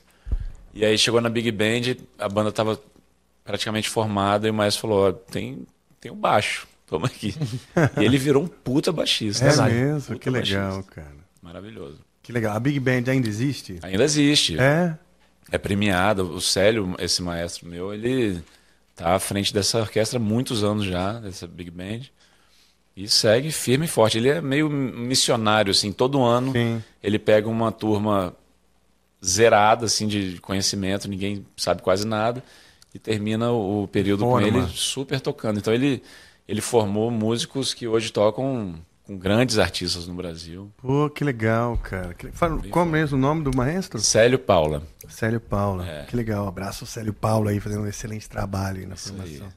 Isso é importante, né, cara? A gente reciclar, criar novos músicos, né? E terem interesse por ser músico. Porque a música, por um tempo, assustou muitas pessoas. Do tipo, ah, legal, vou tocar aqui, mas nossa, música não, música é. Música é muito difícil, música é isso, música é aquilo. Ou até marginalizado também, né? Por outro lado, as pessoas se afas- se afastavam porque não tinha reconhecimento, ou os pais proibiam. tipo. Tinha isso, né? Hoje em dia não tem mais, né? Hoje, graças a Deus, tem uma cultura de, de se iniciar um instrumento de novo e tal. Teve um lapso aí de uns 10, 15 anos que eu percebo, porque as escolas de música também deram uma, uma baixada, assim. Mas agora tá voltando a coisa de, de terem ícones também na música que inspiram novos a, a querer tocar, né? A querer ser artista de, de maneira geral, isso é bom. Cantar, né? eu acho que o TikTok tá fazendo um monte de gente começar a cantar, o que é bom também. Bom demais, cara. Bom demais. E o teu, o teu primo, o Murilo, toca ainda? Toca. Toca. É? Murilo Tá- Baixista, é. Tá fazendo o quê? Agora ele abriu um. Não pode falar bar, né? Um clube. Ah, lá, em, lá em Vitória? É um clube lá em Vitória, muito interessante, assim. um- um- uma casa que agora está começando também a receber artistas ao vivo. Muito legal. O Murilão é uma grande referência para mim, assim. Ele É. lançou o disco dele, né? Que é o Leira. O Leira. Ah, é? É, até um clipe, acho que foi premiado. Aquele clipe É dele mesmo? nadando, é. É, chama Leira. E ele tem um projeto. é, o pai dele, né? Que a gente já citou aqui, o Afonso. Ele tinha uma banda lá em Vitória, uma banda emblemática, assim, mas com muitos poucos registros, ou quase regi- ou registro nenhum, né? Nunca, que ele chamava Os Mamíferos. Uma banda dos anos 70. E que foi muito importante, assim, em, em Vitória. E era uma banda que prometia ir pra além, né? Que é, é- que é a obsessão do, do- de todo capixaba, né? Como que você passa daquelas da- das fronteiras do Espírito Santo que elas parecem intransponíveis. e muitas vezes elas são.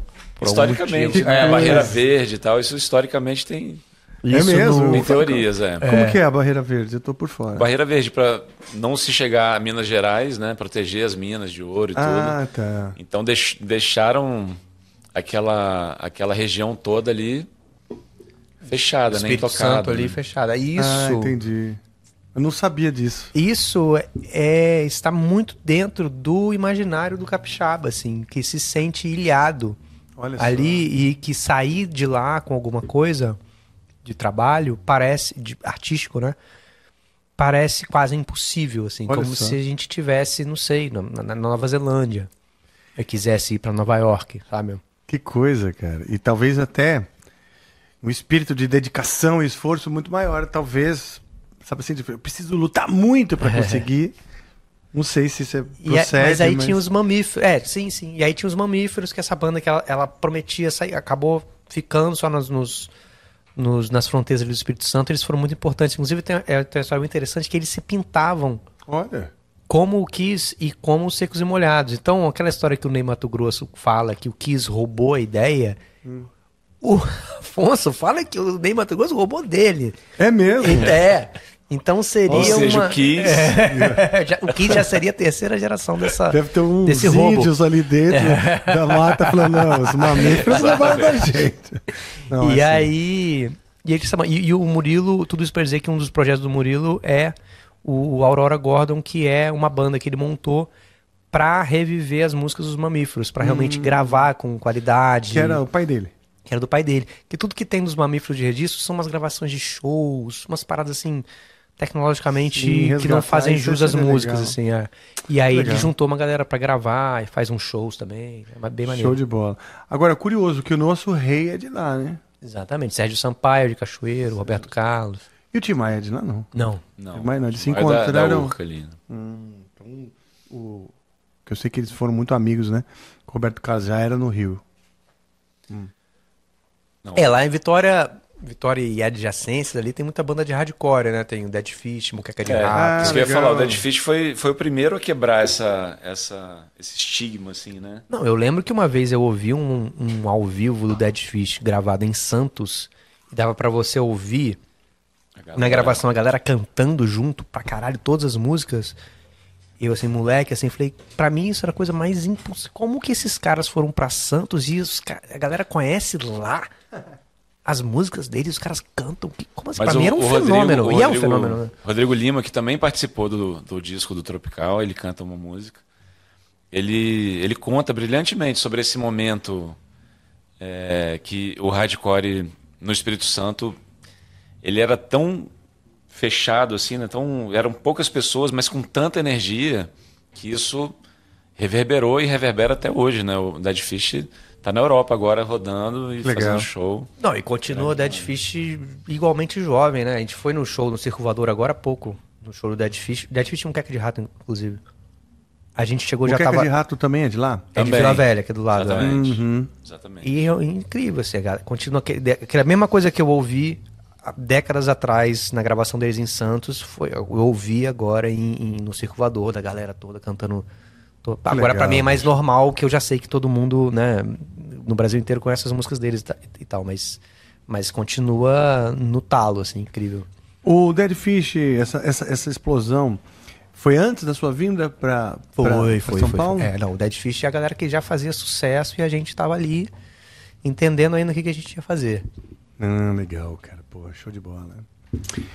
É, cara, você quer, eu queria tocar alguma coisa contigo, pô. Alguma coisa. Ou até fazer uma coisa maluca, tipo, pra entender o teu processo. Não, eu posso mostrar um, rapidinho, assim, porque assim, realmente aqui fazer, não, vou dar uma palhinha aqui, não é, não é muito minha onda, mas eu posso mostrar mais ou menos. As pessoas ficam perguntando muito como toca as músicas. Pronto, perfeito. Aí você ensina, ó. Isso Posso aqui. ensinar, você- é. Rapidamente. Maravilha. Por quê? Ah, Tá em mim? Ah, tá. eu acho que as pessoas. Ah, esse aqui é o cabo dele, né? Admiro muito a sua mente e o seu talento. Elas não duvidam do que vem, né? Ah, mas quando a gente fala de música, né? A gente é, tem, tem, tem seus, sei lá, seus, seus, seus formatos específicos e torna-se mais, é, como fala isso? Ah, esqueci, mostra. Então, as essa o música não vale nada é a que, que as pessoas mais pedem é, pra perguntar como é que toca tal. E falando um pouco do processo, ela começou. Ela é em Ré bemol, né? Ela começou, ela só tinha a levadinha dela, que eu ficava tocando aqui. É tão vazio que eu vou me entupir. Ficava tocando ela assim, entende o que eu te dizer, mas eu não fui embora pra casa. E aí tinha esse riff aqui.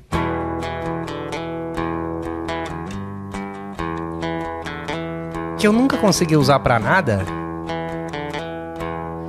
E era muito bluesão, assim, também. Eu achava que não, não tinha muito a ver com as letras em português e tal. Mas aí quando eu tocava, em vez de tocar em Mi menor, quando eu tocava ele aqui no, no Ré bemol,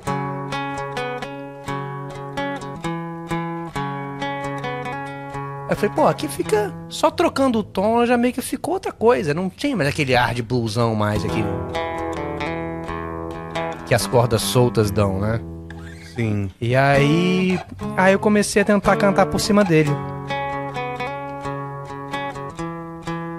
É tão vazio que eu vou me entupir. Aí eu falei, caralho, pode crer. Ah, aí que legal tirou isso, um pouco cara. daquele lugar do cancioneiro, que eu não gosto muito, também não queria. É tão vazio que eu vou me entupir. Que é legal também, mas enfim, não queria ficar blém, blém, blém, blém, é, cantando em cima. Aí o riffzinho, e aí quando a gente chamou o Zé, que é o, o, o tecladista do, do disco, quando ele toca isso aqui, aí fica bom. Que legal, isso é bom, né? Quando, quando tem um músico bom, É. já Não, o Zé dá é uma foda. cara, né? É uma Outra- característica, assim, o Dani, desde o começo das prés, assim. Ah, tem muitos riffs. O Dani faz vários riffs, assim. Ele cria vários riffs para as músicas. Mas a ideia principal era, vamos tirar isso da guitarra, para não ficar tão óbvio, né? Legal. Aquela banda de rock que sempre tem um riff de guitarra. Sim. E aí a gente ficava lá catando milho, fazendo na programação, na pré. E aí quando o Zé chegou, a gente inclusive foi gravar os teclados lá no estúdio Navegantes do Zé Negro. Que é sensacional. Tem é um parque de diversões, assim, de teclados vintage e tudo. Todo tipo de Putz, teclado é muito tem lá. foda. É mesmo. Muito foda. E aí, os riffs que já são legais ficaram numa proporção, assim, muito foda. É muito que a minha banda anterior, o Ócio, era, um- era muito guitarruda, assim, era muito de riffzão e tal. Maneiro também. Tá. Má. E como era uma outra banda agora, eu falei, não, pô, podia jogar esses riffs pro, pro piano elétrico, ou mesmo pro piano mesmo de armário. Que e ver legal. como eles soam. E eu tinha um teclado em casa, que é o mesmo tecladinho que eu usava no último programa do mundo. Eu não, não, não toco piano, mas eu conseguia tocar os riffs ali a, pra entender se, se rolava. Me parecia que, me parecia que rolaria, assim. E é aquela coisa. E o Zé, como ele toca pra caralho, na hora que põe na mão dele, eu ouvi ele tocando os riffs que eu tinha feito. Nossa, mas que parece até que é bom. Que nem no Get Back, quando eles chamam. ah, Billy Preston, né? Billy Preston, É. exatamente. Nossa, é a parte. O quinto Beatle ali. né? tipo. Foi muito não é- foda não aquilo. é, é uma onda parecida É, a sensação. A né? sensação foi essa. Eu falei, meu irmão, cara. E o Zé. Não, e o Zé ele é foda. Ele. Antes da gente gravar o disco, eu e Bento, a gente tava ensaiando num estúdio aqui em São Paulo. O Zé, antes da gravação, ele foi em um ensaio sem instrumento. Ele ficou olhando a gente ensaiar. É mesmo? Aí ele, porra, que Só legal. sacando, só é, sacando. Que legal, que legal. E depois ele foi pro estúdio gravar direto. Sério? Foi isso mesmo. Eu lembro da primeira vez que a gente tocou em trio, assim, a música que a gente estava há meses só na programação, ouvindo e tal. A gente tocou de verdade a primeira vez. Porra, tão, tão foda. O Zé, Zé Ruivo, ele. é e ele tocou com o Daí José, é, Então, é, coincidentemente. duas curiosidades, né? Ele tocou com o Odair José, fez turnê com o Odair. Mas é um, um, um tecladista muito genial, assim. Fez turnê com a Cell, com vários artistas. O Zé já tocou. E a curiosidade é que ele é o arranjador, compositor também das músicas de Do irmão de Orel, do junto irmão de comigo. Jorel é. a Corda Carla a Corda também. Carla É. também. Então vocês já se conheceram, então? Eu disso? conheci ele no Irmão de Jorel. Ah, tá. Porque eu fazendo as músicas do Irmão de Jorel, muitas vezes ele produzia, às vezes ele fazia música e eu botava vocal e letra. Então já tinha uma parceria ali. Então foi natural. É, aí, não, e aí ele, ele tinha se mudado para Lisboa e eu nem me ocorreria chamar ele, assim, né? Porque ele tava longe. E um dia, quando a gente tava já prestes a marcar a data de gravação, eu fui gravar o Irmão do Jorel é, já durante a pandemia, né? Eu tava sozinho no estúdio com a galera, vendo a galera toda no monitor, assim, inclusive ele.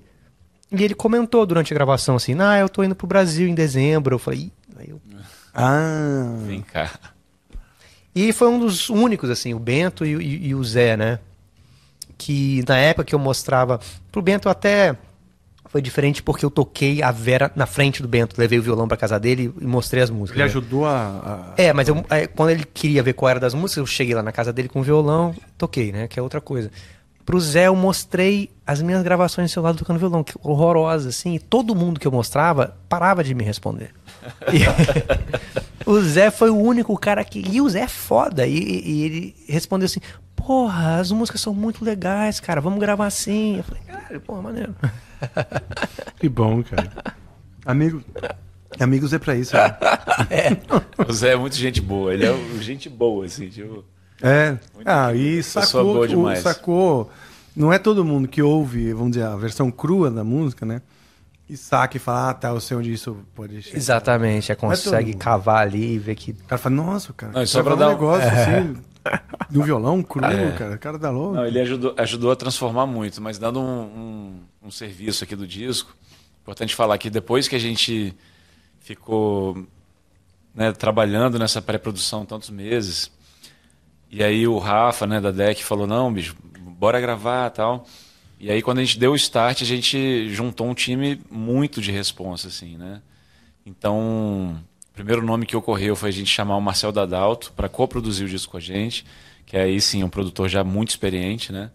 Essa é a minha primeira produção musical assinada, mas o Marcel já fez muitos trabalhos. A gente chamou pro DJ, olha isso aqui, apelido dele, DJ. Dá uma olhada, vê se você consegue somar alguma coisa aqui. Ele pirou, falou, bicho, com certeza, vamos embora fazer. E aí fomos pro Funk Pirata, que é o estúdio do Bruno Zanetti. A gente fez uma gravação incrível Lá lá, em de Vitória. guitarras, lá em Vitória, Tadinhos. em Fradinhos, perto da Casa Alta. Ah, outro que, outra pessoa de Vitória também, que, que né, conseguiu pular esse muro da fronteira o Silva, né? Que, que grava lá no Funk Pirata também, né? Também. Silva é um artista muito muito interessante que ele consegue é, trabalhar com a brasilidade de um jeito muito legal, muito popular, expande muito. Silva é um grande artista que a gente admira muito. Ele grava também no Funk Pirata. Continuando falando do disco, o Xande Barcelos fez a, a parte técnica da gravação, né? Ele foi técnico de gravação. É, é Binho Pinheiro. É, Aí, por exemplo, esse técnico de gravação ele ia para sua casa? Não, a gente Porque terminou você fez a pré. uma parte. A sua pré foi na sua casa? Exatamente. Ah, tá. Quando a gente. Até a gente mostrou pro, pro, pro Rafa da DEC, ele achou tão legal, falou, bicho, grava tudo aí. a gente falou, não, beleza, tá, tá legal, só que vai ficar muito mais legal, né? A gente pode realmente ir pro estúdio grande, fazer é, com uma estrutura legal, com guitarras, amplificadores legais, tudo. A gente tinha feito simulado, né? Tá. E aí, o Xande, não, o Xande lá no Funk Pirata, nesse estúdio que a gente foi fazer o disco na Vera. E lá a gente convidou algumas pessoas para cantarem também, né, Dani? É. A Dani, a Manu, o Murilo cantou também um pouquinho. O Rodrigão da Fish gravou já na volta também. Mas falando um pouco mais da ficha técnica. O, o som de guitarra do disco é muito feito junto com o Xande também. Muito. Xande é Ah, guitar- é? guitarra- ele é, eu- foi um engenheiro de, de áudio, né? Ele é guitarrista. Ele E ajudou. usou assim. ampli mesmo ou Ampli plugin? mesmo. Não, é. ampli mesmo e pedal mesmo. Que legal. Muitos, muitos equipamentos muito fodas. Assim. É, É mesmo, que legal, cara. é. Gravar guitarra, assim, de verdade é. um- É muito divertido. lance é, louco, não, né? é, é, é. Não, e- Bota e- lá, ele liga alto, aí testa um pedal, testa outro. É, pô, a é gente esse, testou né? muito o pedal, foi muito legal essa parte, assim. Com muita calma, né? E o legal é isso, a gente Isso é bom. a gente praticamente esgotou todas as possibilidades que a gente tinha, né? Em casa, numa produção muito realmente caseira, é, com programação de bateria, amplificador emulado ali. E a gente já estava achando super legal. Quando a gente vai para o estúdio e liga a guitarra, num amplificador foda, com pedal foda, né? Teve o Canarinho também, que é um amigo nosso lá de Vitória, que Canarinho. ele viu uns stories a gente, que a gente tava gravando, e ele é um cara assim, colecionador de guitarra e de equipamento. Ele tem muita coisa. Ele tem coisa que ele nunca usa. Ele O faz. cara que ele coleciona, ele também faz. Ah, ele que- faz ele faz o é. McNose. A McNose é uma marca dele, faz amplificador, faz Bem pedal. foda. Que é bem legal. A gente usou o amplificador dele e usou o pedal dele também, da marca dele. E aí ele mandou uma mensagem, pô, vocês querem equipamento? Vocês estão precisando de equipamento? Tipo, pô. Claro. E ele chegou com carregamento, chegou Sério? cheio de coisa, muito, ele tem muita coisa. E aí, cada pedal dele que, que eu testava, ele dava uma aula, que ele realmente é muito nerd de, Que legal, cara. equipamento. E aí teve um lá, inclusive, um- eu tinha preconceito com coros, né? Não gostava de usar coros. Aí teve um coros dele lá que eu me amarrei muito e Olha usei só. no disco. Essa música que eu toquei, inclusive. Qual, eu qual é o chorus? Então, não tem marca, é um coros azul, tem nada Ah, escrito. Tem nada escrito. E aí depois eu queria comprar, é, né, que eu usei emprestado dele, falei, não, vou tentar comprar tal. E aí eu tava é, fazendo um filme nos Estados Unidos, tava fazendo um filme em Orlando, dei um, fui em algumas lojas lá e os caras não sabiam. E eu depois eu fui pra Los Angeles, fui pra Nova York e eu sempre procurando esse pedal. Que eu queria dar uma tocada antes, não queria comprar pela internet. dele? Tinha uma foto. E os caras olhavam a foto, não só não tinha, eles falavam, cara, não sei o que é isso. E aí uma hora eu falei, porra, Canarinho, esse pedal aqui, cara, onde é que você comprou esse negócio? Não existe. Ele falou, não, isso aí é um chinês que eu fiz amizade com ele no eBay. a gente começou a trocar e-mail e ele fazia esse pedal que ele não faz mais. E Olha. ele me. E eu pedi pra ele me vender um, quando ele não fazia mais, ele me vendeu isso aí, mas ele eu não gosto desse pedal, não. E aí o, o- o- ele me deu. Ah, ele te deu. Canarinho deu, é. Pô, ele canarinho é legal, hein? Canarinho é Eu maneiro. quero muito ser amigo dele também, cara. O E eu canarinho uso- também quero ser teu amigo. E eu uso até hoje, eu, no, nos shows, eu uso esse, esse chorus aí que, Que legal. sem, sem nome. Pô, que show, cara. É. Que legal. Porra. E às vezes essa coisa da particularidade do som, né? Você buscar Pois e, é. e o pedal te entrega na horinha ali. Exatamente. E a batera também, né? O Bruno Zanetti, que é meu padrinho de casamento, padrinho da minha filha. Um grande irmão. O dono do estúdio é, é, é baterista. O dono né? do estúdio, a baterista, ele foi técnico de bateria do, do, do disco e ele também, assim como o Canarinho tem o, o arsenal dele, o, o Bruno tem muito equipamento de batera, muitas caixas diferentes, três bateras diferentes, então a gente conseguiu montar o som que a gente queria, assim. Pô, que legal, cara. E o som tinha vocês um- foram. Desculpa. Não, não, tudo bem. É, a gente tinha um tempo lá também que é um tempo de vitória. Mais do que um tempo de vitória, é um tempo de Fradinhos, que é esse bairro lá de Vitória. Que é o quê? Que corre mais devagar. Ah, que bom. Para um disco isso é importante. Exatamente. Muito então a importante. gente ficava lá testando coisa. Puta, testando um disco isso é muito importante. é. Não, o Funk Pirata foi um grande apoiador do disco, assim, né? Realmente foi- diferenciado, assim. O, Que legal, cara. O espaço de, de tempo, de- a dedicação que a gente teve lá foi bem, bem legal. A gente é muito feliz com isso. Porra, que bom. E aí, então o bairro chama Fadinho. Fradinhos. Fradinhos. Fradinhos. É. Pô, que legal. Ele fica no miolo do maciço central da ilha, né? É uma Aham. ilha, Vitória, né? Uhum. E aí no meio tem uma, uma reserva. E ele fica no meio, assim. Tem a Pedra dos Dois Olhos, tem o Morro da Fonte Grande. Fradinhos fica ali, né? Nesse meio. Ah, que legal, bicho. Muito bom. Eu vou ler um pedacinho da, da letra, não vale nada. Eu vou ler quieto aqui. Porque você começou com É tão vazio que eu vou me entupir, né? E mostrou o riff e tudo mais. Eu fiquei curioso pra ver o resto, né?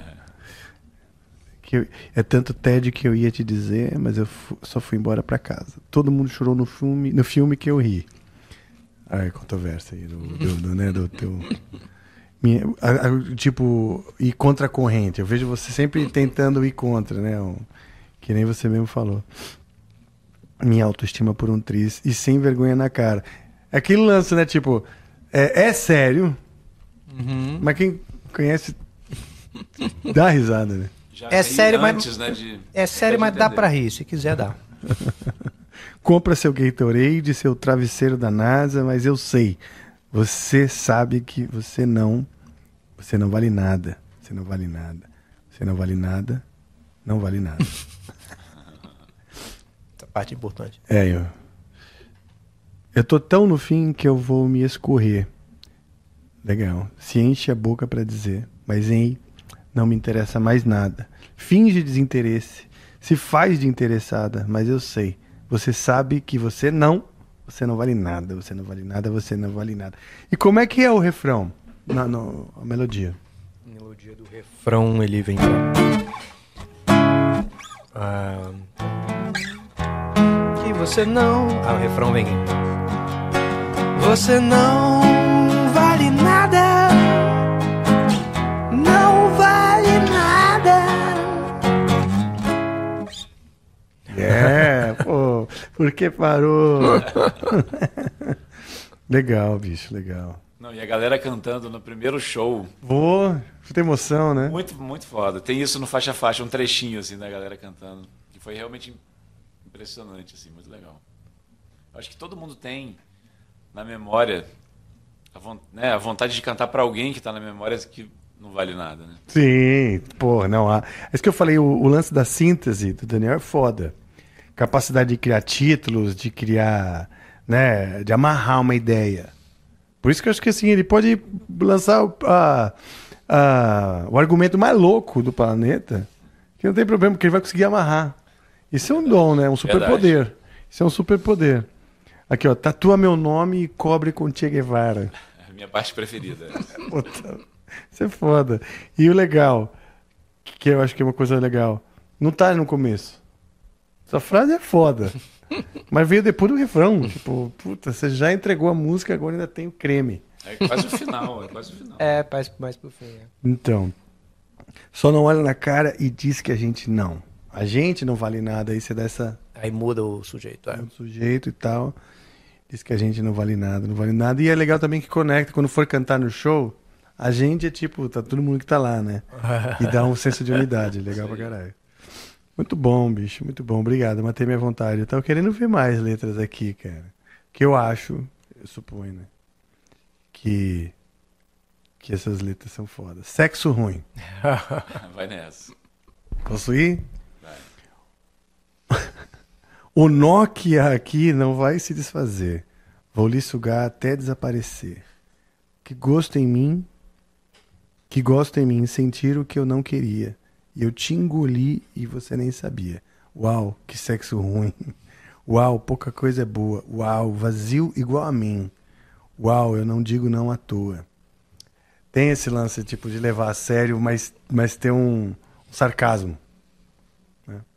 Isso eu acho legal, porque a gente, quando artista, a gente. É um perigo se levar muito a sério. É a hora que você pode cair pro brega, é a hora que você pode cair pro. pro. pro. Pro banda de, de escola de inglês, né? Não vou esquecer nunca disso aí. Até eu esqueci. Quem bate Não, mas- esquece.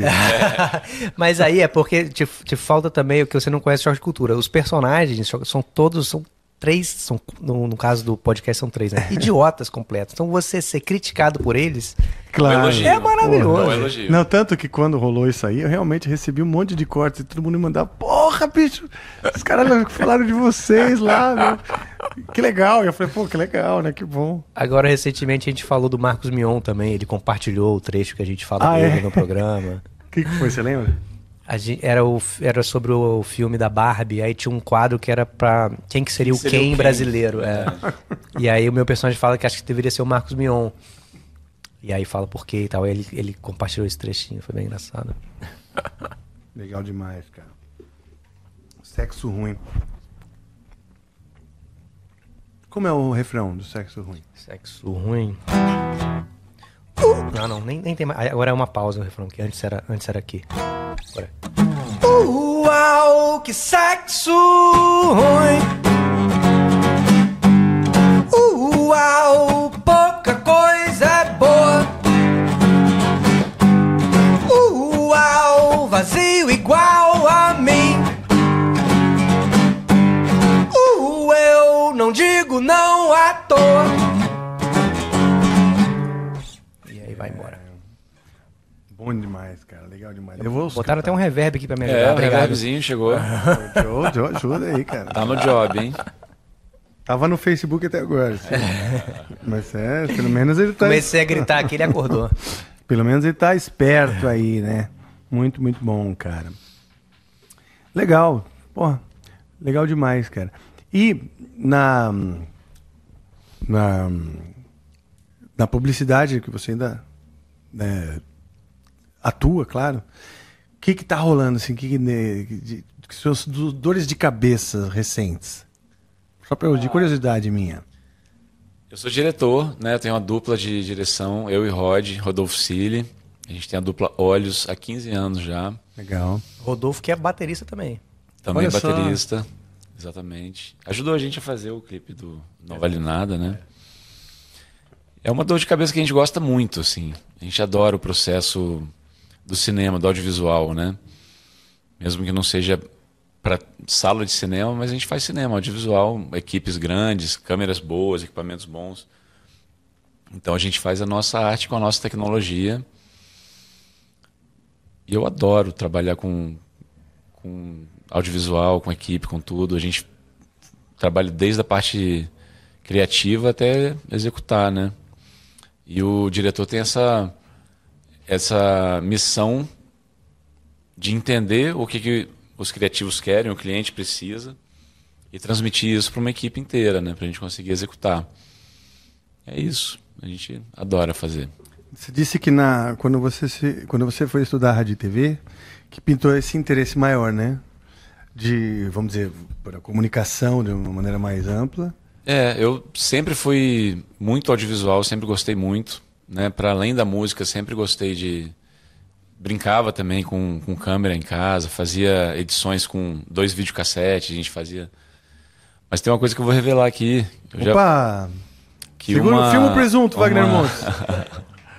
uma influência muito forte da minha infância no audiovisual foi com o Dani também. O Dani Murilo fazia um audiovisual bem antes do, Olha, do enfim, antes do ócio, antes do, da, da quase. Eles faziam sketches de humor com VHS, aquele famoso, aquela edição no, no dedo do REC ali. é mesmo, né? E fazia E muito. tem esse material? Então, você fazia até um apelo aqui. Cara, eu já digitalizei esse material, já perdi o que eu digitalizei, já achei de novo, já perdi de novo. Agora eu não sei, eu teria que procurar, mas eu acredito que Vou fazer esse assim. apelo aqui, porque isso Cara. tem que ir pro, pro ar. Porque tem, Com certeza. tem uma, inclusive tem um frame dessa, dessa obra toda que virou a camisa do Tropical Nada, né? Você com um cigarrinho. Não, mas não é dessa época, não. Eu, eu com cigarro na boca, criança? Não. É, antes ou depois? É, é, não, porque tem uma camisa do Tropical Nada que sou eu com oito anos com um cigarro na boca, assim, posando. Minha mãe que tava tirando aquela foto. Tem ah, é uma foto mesmo, não é um. É uma, parte foto, do não, vídeo. aquilo é uma foto. Eu tava posando pra foto. Mas essa foto é antes dos vídeos? É antes, eu tinha oito anos. Os vídeos eu tinha 11, 12. Ah, pode crer. Enfim.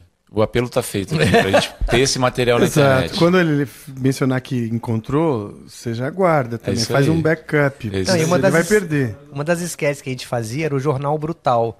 Que era um cara é, enlouquecido que apresentava umas notícias com um pedaço de pau na mão, ele batia pá, pá, na mesa, ah, gritando. E anos, anos, anos depois, fazendo o irmão de Jorel, um dos personagens que é o Steve Magal, que é um personagem de filmes violentos, ele ele tem, tem um. Tudo Tem dele é brutal, né? Não sei o que é, não sei o que lá brutal, todos os filmes dele. Ele tem um, um que aparece o Jornal Brutal. Olha só. É.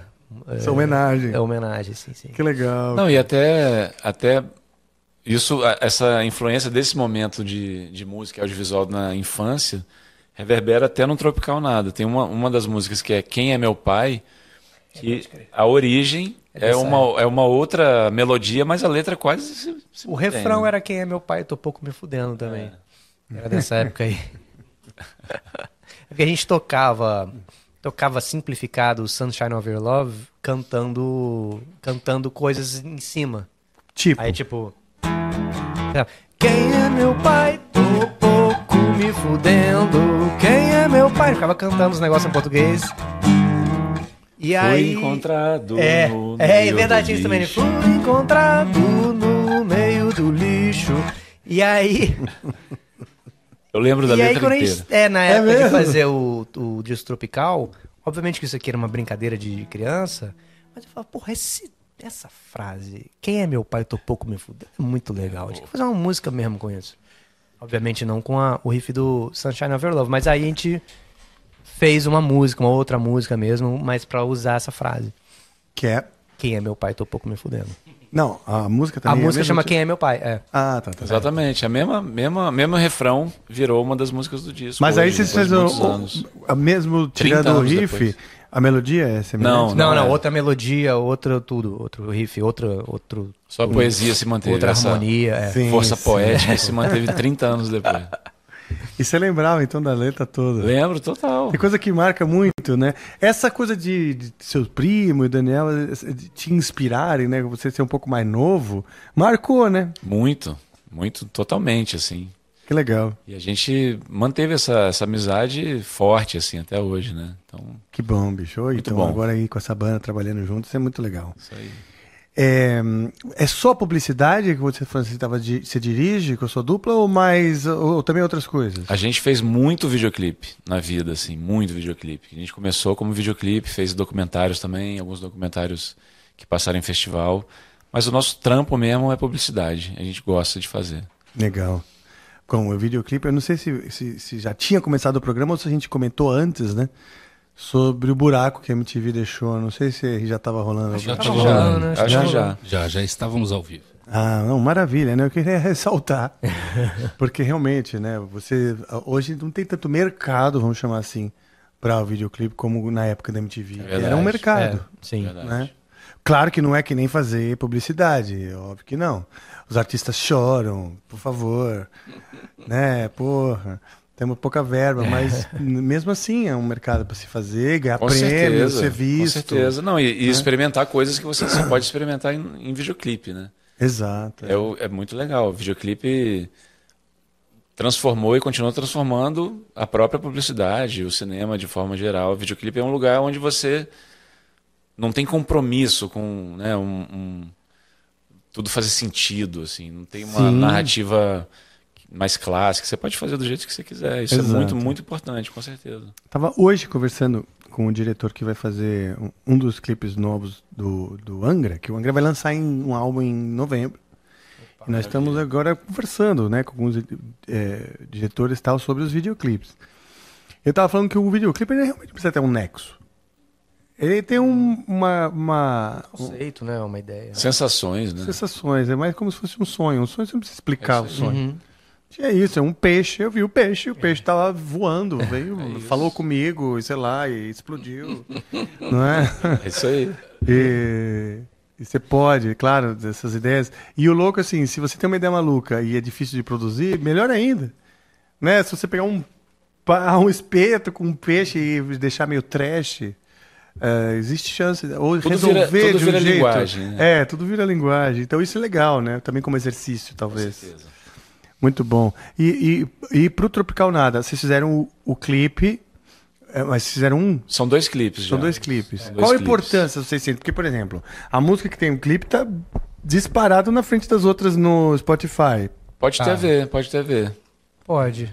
Eu acho que ela é mais, mais pop mesmo, a música mesmo. Ah, tá. Aí depois a gente fez uma, uma, um clipe pro Ontem Eu Tive um Pesadelo com Você. É, eu acho até, eu gosto até mais do, desse clipe, desse segundo clipe. É, mas ainda assim, o Não Vale Nada, ele é a música mais ouvida e é a música mais cantada nos shows também. É, realmente ela tem um, um, um apelo diferente, assim. Mas eu acho importante, assim, eu acho importante, primeiro, é, tem a importância de você estar em todas as plataformas, né? E no Sim. YouTube, como é uma plataforma de vídeo, eu acho importante ter alguma imagem rolando aí.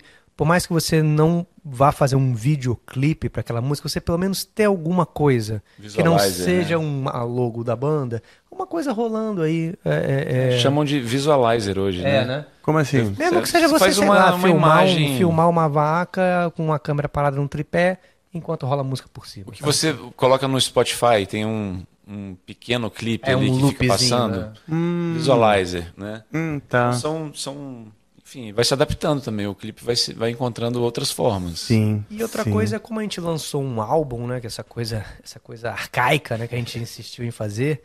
É, então a gente teve um esforço de, de gravar 10 faixas. É, você fica um tempo maior até você lançar músicas novas, né? Diferente se a gente tivesse lançado só um single ou um EP, que a gente rapidamente teria um novo EP para fazer.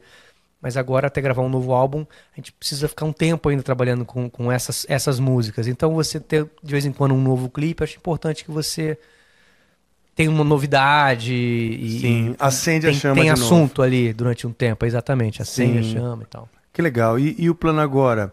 Vocês vão fazer shows? Vocês têm A intenção gente de fazer fez, shows? a gente fez uma turnê, uma pequena turnê.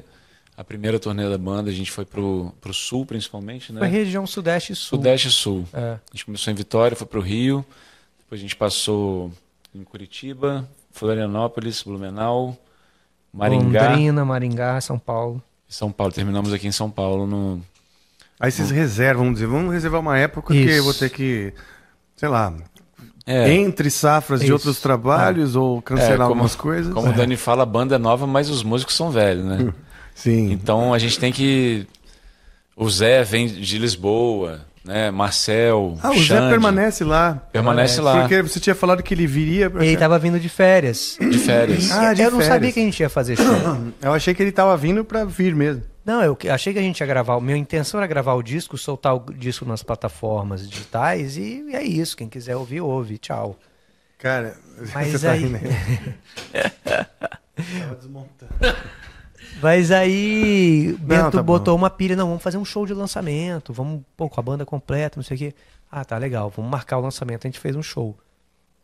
E aí depois, como o show deu muito certo, e deu muita gente, e a galera cantou, não, agora vamos fazer uma turnezinha, né? Sim. E aí é isso, e aí ficou essa, essa caímos nessa armadilha aí. Por que armadilha? Não, armadilha é, é- é modo de dizer, porque eu, eu me amarro em fazer Muito tá fazendo. legal, É muito legal. Também foi massa. É, legal, né? Mas, mas é porque não era a intenção. Era, a intenção era parir um disco e. Quanto e tempo abandonar, E durou abandonar esse- feto aí em algum. Dois, dois meses, né? Turnê? Dois meses? Oito Putz, datas. não, foi cinco semanas, não? É? Eu acho Cinco que foi semanas. cinco semanas. Foram oito shows, né? Foi mais um pouquinho. foram- é, Oito shows. Cinco Legal, no sul cara. e três no sudeste. Mas vocês estão pensando em voltar, fazer mais? Em outubro vai fazer mais. Olha É. só. É, Tem alguém tem mais? Quem tá marcando? Carol Folha. Carol? Então Folha? quem quiser, Dá o jabá aí. vai na Carol Folha. Tá lá no meu Instagram, lá no, no- ou no Twitter, lá na, na bio, tem lá o e-mail dela. Meu Instagram é craque Daniel e meu Twitter é Daniel S Furlan. Tá lá. Pronto. Fala com a Carol. Não fale comigo, fala com a Carol. Exato. É, a gente pode pôr também aí, ou na descrição ou do, do vídeo, Boa. entendeu? pra, pra o, o contato aí da Carol. Ela divulga o telefone dela ou ela divulga só o Divulga e-mail? telefone, Divulga. e-mail, tudo. Então, se vocês quiserem divulgar aqui o telefone, por favor. Vai que a gente tá aí. Te- O cara, tá- os caras estão Pô, igual, preparando. igual, igual no Faustão, né? Que os caras ficavam falando o, o telefone, né? Ah, é bom. Uma pô. ótima, pô. É bom para as pessoas que estão afim de levar para a cidade delas o, o show, né? Cadê o telefone? E, aí falava, amanhã, Faustão, amanhã eu tô em São José dos Campos. A caravana. É. Pô, louco meu, pra você aí, São José dos Campos. Ó, o telefone da Carol é 11 97058 2617. Repete. 11 Digita aí. 97058 2617. E o e-mail da Carol é shows arroba 3 numeral greenhearts 3 greenhearts.com.br. É o nome da produtora dela? É. Ah, show de bola. Três Green Hearts, três corações verdes. Bom demais, bom demais, cara. O pessoal tá mandando pergunta? Mandando perguntas. Quanto? Só pra eu saber quanto tempo vai demorar de pergunta aí. Umas cinco aqui pra ler. Ah, cinco, vai rápido, vai meia hora. Meia hora, você acha? No Eu mínimo. tô gostando, eu tô gostando das suas estimativas, tá ficando bom nelas. No Você já quer mínimo. começar? Quer, que- quer que eu mande ver aqui? Vamos começar. Então, ó, você ainda tem tempo de mandar a sua pergunta lá na NV99, certo? Então, se a- você. e Ah, Posso Tem gente que tá duvidando coca? que a gente tá ao vivo hoje, tô achando engraçado. É porque Galera- eu galera- falei aquele negócio no começo. Ah, o pessoal tá assim, não, é gravado, o Rafael tá com a mesma roupa, não sei de quando que estão falando, mas enfim. É, e não, estamos ao vivo. Se você quiser mandar sua mensagem, você manda lá na nv99.com.br barra amplifica barra live e a gente lê aqui agora ao vivo pra você, tá certo? É, o JM Coelho Foto, Ah, curioso. Peraí, conheço, conhece? conheço. Ah, é? O João. Hum, João. O João, entendi agora o porquê do foto. É, salve galera do Amplifica. João Marcos Coelho aqui. João Marcos Coelho. Primeiro eu queria dizer que estou ansioso para ouvir a Arábia. Música nova do Angra, é isso? Não. Aham. É. É, segundo, eu queria saber como surgiu o personagem Renan do Choque de Cultura. Aí. Renan surgiu, é uma mistura, né, de loucura com, com o mundo real, né? É, ele tem um pouco. Eu, quando eu era criança, eu falava com a língua presa, né? Até uns oito anos de idade eu falava assim. Então, esse, essa língua presa do Renan é uma coisa que já tinha em mim. Mas é, durante o Falha de Cobertura, que eu não sei se é o programa que ele conhece, programa de futebol que a gente faz, Excelente. programa. nas- em 2016, a gente estava no Rio fazendo um- a temporada da Olimpíada. E aí a gente, como a gente não tinha direito a entrar em nenhum evento, a gente ia, muitas vezes a gente ia pra porta do, da arena de vôlei de praia, na, na praia de Copacabana ali, e ficava ali na porta fazendo uns drops, uns negócios. E aí tinha um cara que vendia mate. Quinho, o nome dele. E ele falava daquele, daquele jeito assim. E era muito engraçado, cara. Ele, e ele falava coisas muito engraçadas também.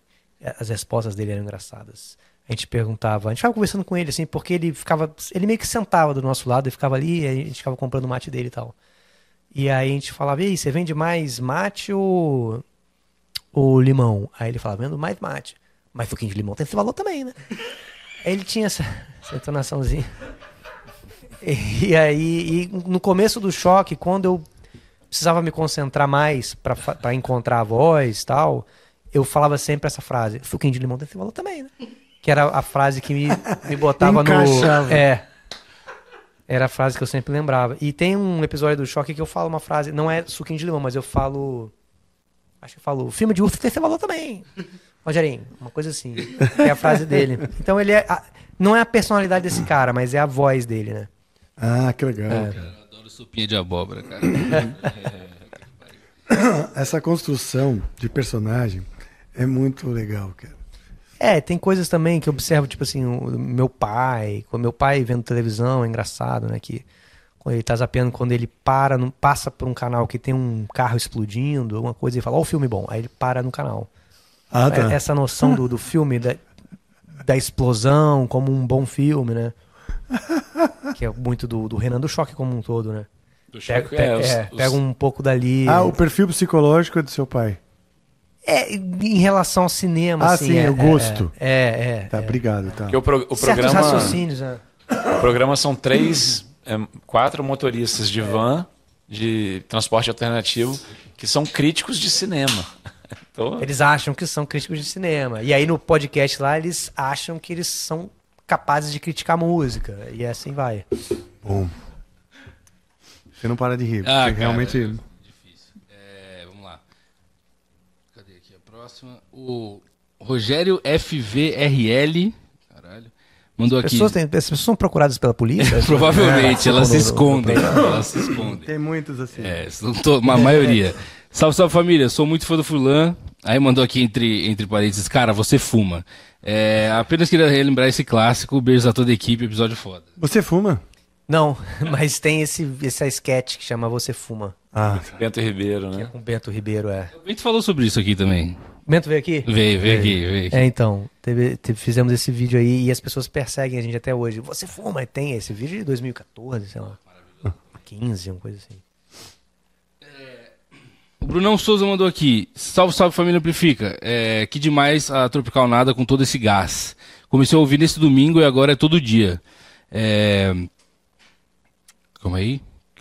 Tinha sumido aqui, desculpa. É, Bento, ter todo esse know-how em, dire- em- em direção e Daniel ser ator e humorista ajudou de alguma forma nas composições musicais? Se sim, como? É, manda um abraço pro, pro guerreirinho Renanzinho. É, as composições, elas vieram antes da minha participação, né? Então, como eu falei, comecei a entrar no trabalho quando eu montei o estúdio e chamei o Dani. A parte de composição já veio toda, mas a parte de arranjo, consegui colocar bastante ideia, bastante a mão nisso e tem a ver uma coisa com a outra, assim, de você ter uma visão imagética, né? Uma visão de, de como construir uma narrativa no, no filme e como fazer isso na música também. Eu vejo que são coisas muito paralelas, assim. De fazer os climas, de começar de um jeito e de outro. E Dani gosta, assim, um pouco das minhas ideias. E deu certo. É, é, com certeza. Não, eu acho que do ponto de vista do que eu faço fora da música, assim, que tenha, talvez seja útil, na, na falta, na falta de uma palavra melhor, né? É, eu acho que nas letras, acho que tem certas rasteiras que, que são coisas talvez de, de comédia, né? Na letra, você fala uma coisa um pouco inesperada, né? Parece que você vai falar uma coisa e você fala outra. Isso é um pouco da construção do raciocínio de uma piada, né? Apesar das letras não serem piadas, mas tem um pouco isso. Eu acho que como roteirista, talvez, é, o que eu gosto nas músicas que eu gosto e que eu já observava nas músicas que eu gosto, é sempre acrescentar elementos novos medida na segunda vez que você faz uma mesma estrofe você tem algo, algo a mais tipo como num roteiro assim você está sempre andando para frente assim sempre sempre jogando a história para frente né? É, mesmo que você esteja repetindo fazendo alusão a uma coisa que você já fez naquela é, naquela música. Então acho isso muito maneiro não sei eu acho que eu sou eu, eu ouço muito mais rock do que qualquer outro estilo mas sei lá tem coisas de de dance, de house, assim, que eu acho muito maneiro. Tipo, você pega um Technotronic, que às vezes ele, na metade da estrofe, entra um, tsk, tsk, tsk, um chucalinho. Só isso já te. Já se- não enjoa. Você já vai, não, eu tô. Um elemento novo. Um Tá elemento crescendo, né? novo já te dá aquele senso de, de que você tá subindo uma escada ou que você tá andando pra frente. Acho isso maneiro. Na- acho que na música, que é mais- quando é mais eletrônica, você percebe até mais facilmente. sim. Essas camadas, né? É. Mas óbvio, eu acho que essa, essa com certeza, né, a formação dos dois, a experiência dos dois tá aqui impactada no olhar, né? Você falou do da, da imagética, né? Ou seja, nesse olhar, isso aí é mais importante de tudo na hora de fazer. Por exemplo, o seu crivo, vai, você fecha um monte de filme de alto padrão com, com clientes é, de alto padrão, câmeras, como você disse. Então você tem um, um senso estético de, de um padrão X.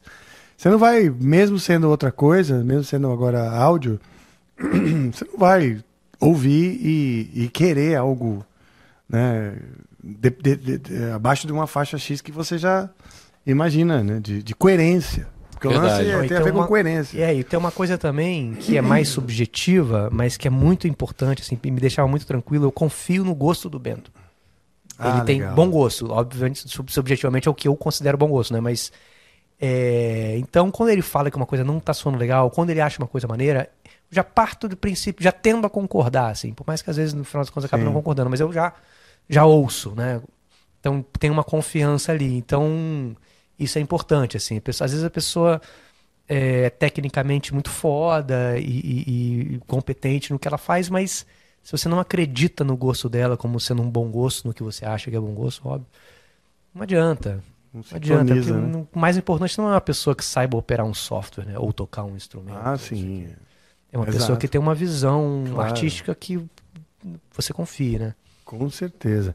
Quais suas referências mu- musicais? Assim, que você, onde você bebeu mais? Eu virei baterista por, por causa daquele disco A Arte de Raul Seixas.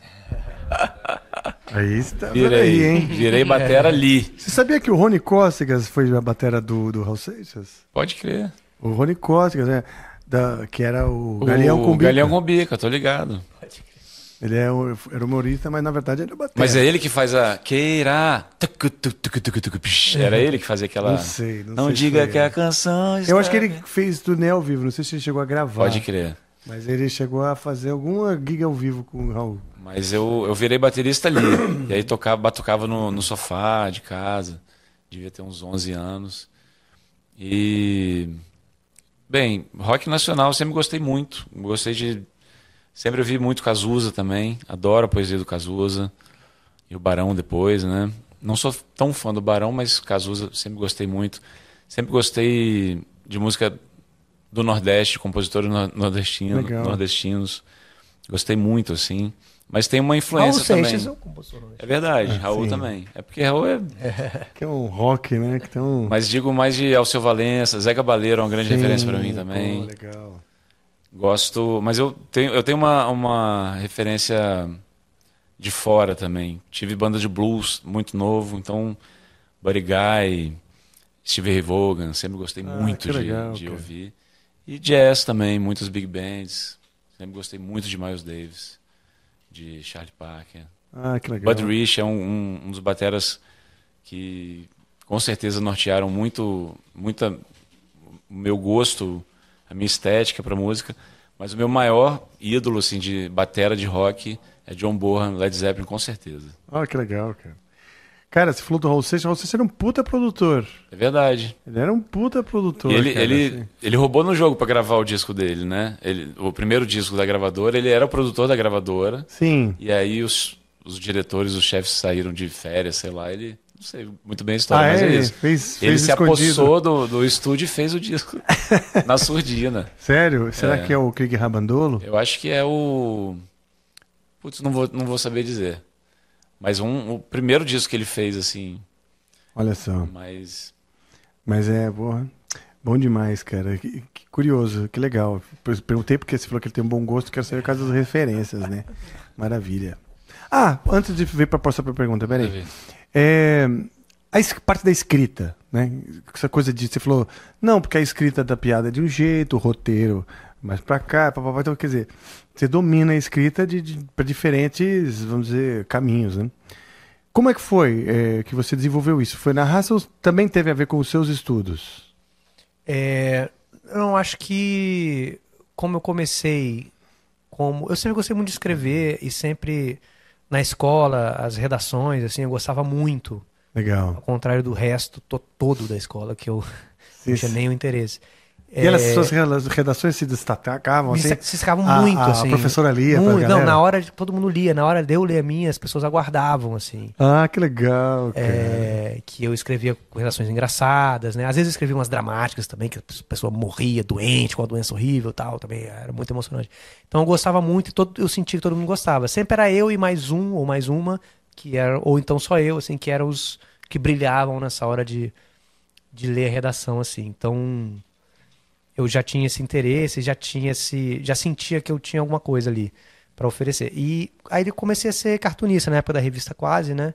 Então fa- fazia roteiros para serem para virem ao mundo na forma de quadrinhos assim, a princípio. Hum, E depois escrevendo sketches, né, de humor para vídeo, sempre narrativas muito curtas, né, de, sei lá, de quatro minutos. Aí depois aumentando pro Irmão do Jorel, que eu realmente comecei a. a mas meio na raça, assim, eu não, não tenho uma formação de roteirista, né?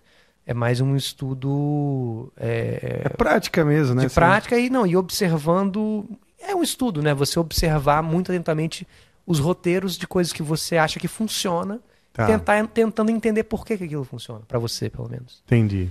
e, e, e é aquilo entendo também é, convivendo muito com a galera também do audiovisual do cinema né Lá É. no. Na quase, na, na- na- a galera também escrevia.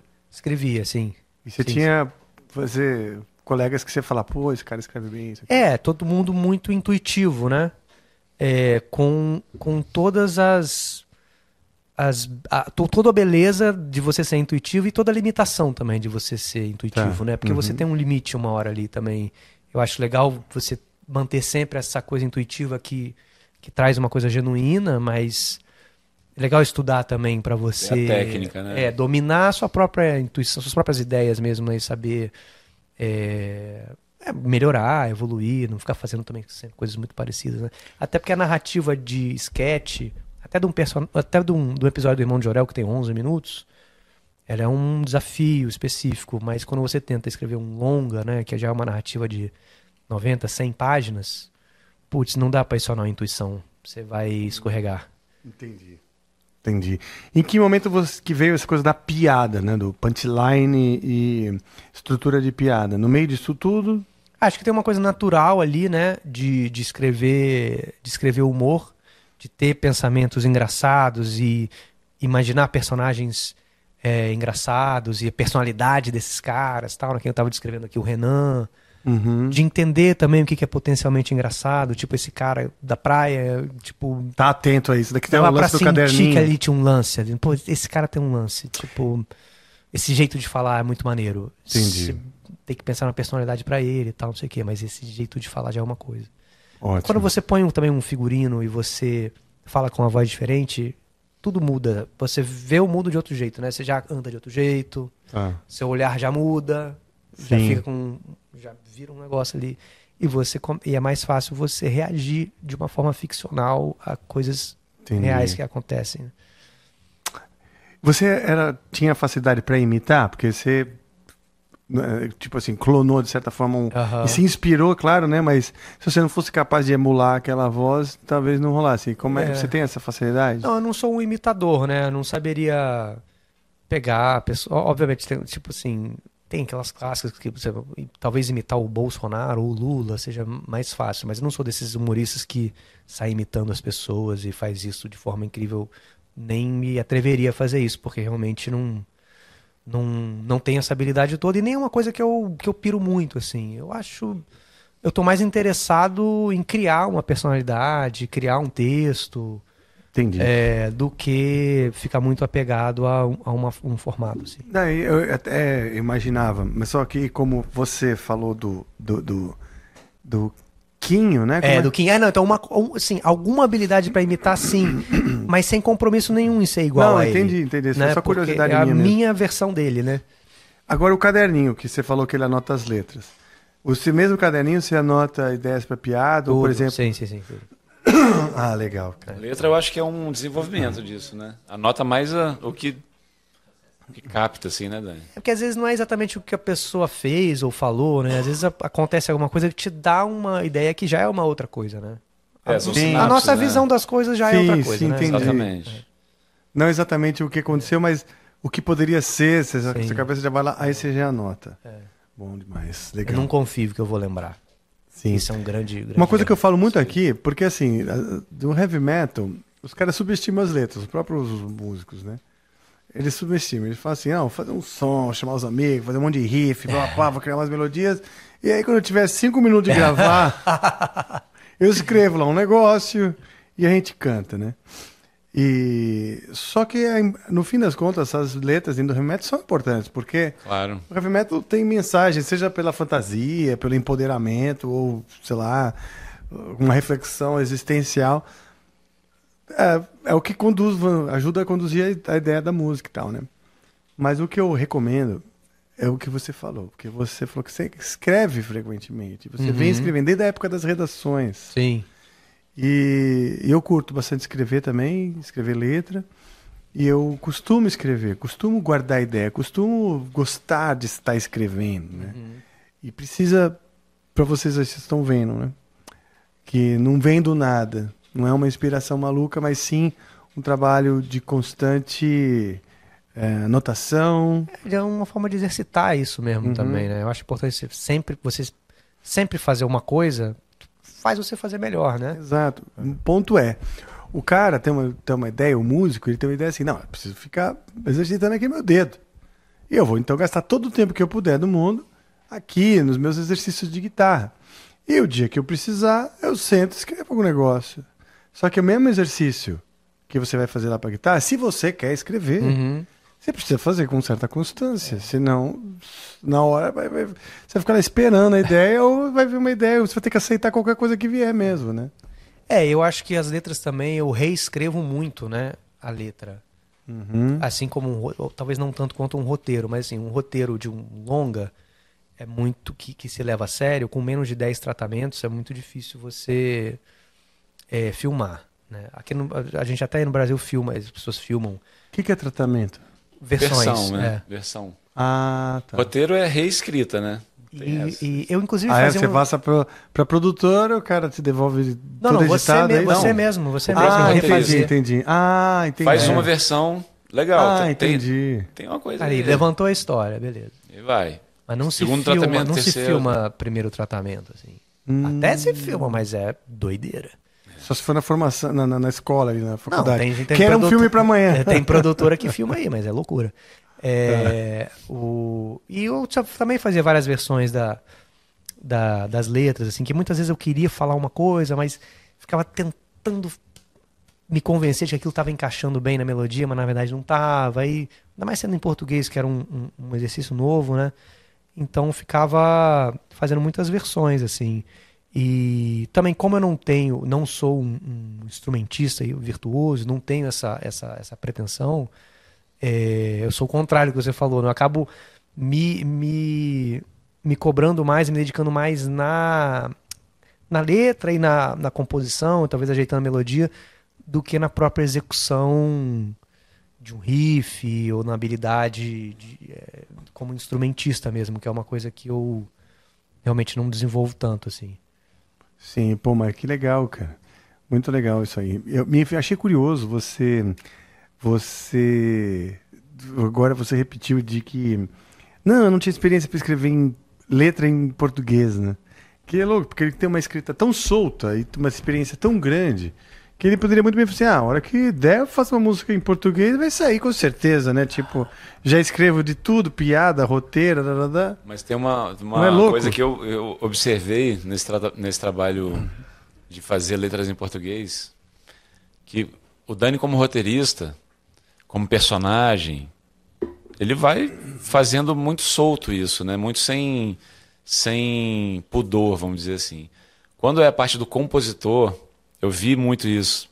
Te vi mais desnudo, assim, né? Pô, tá, agora eu- eu vou me, me revelar aqui, né? De uma maneira como nunca antes, porque no inglês pouca, pouca gente no show pega ao pé da letra a mensagem ali.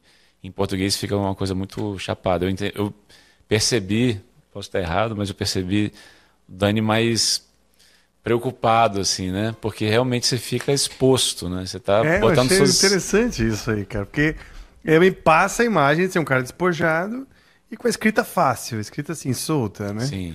Então não teria problema nenhum em fazer um disco. Vai fazer um disco em uma semana deve estar pronto. É a imagem que eu teria de você. Ah, legal que passa essa impressão, mas, Mas, o- você se cobra, né?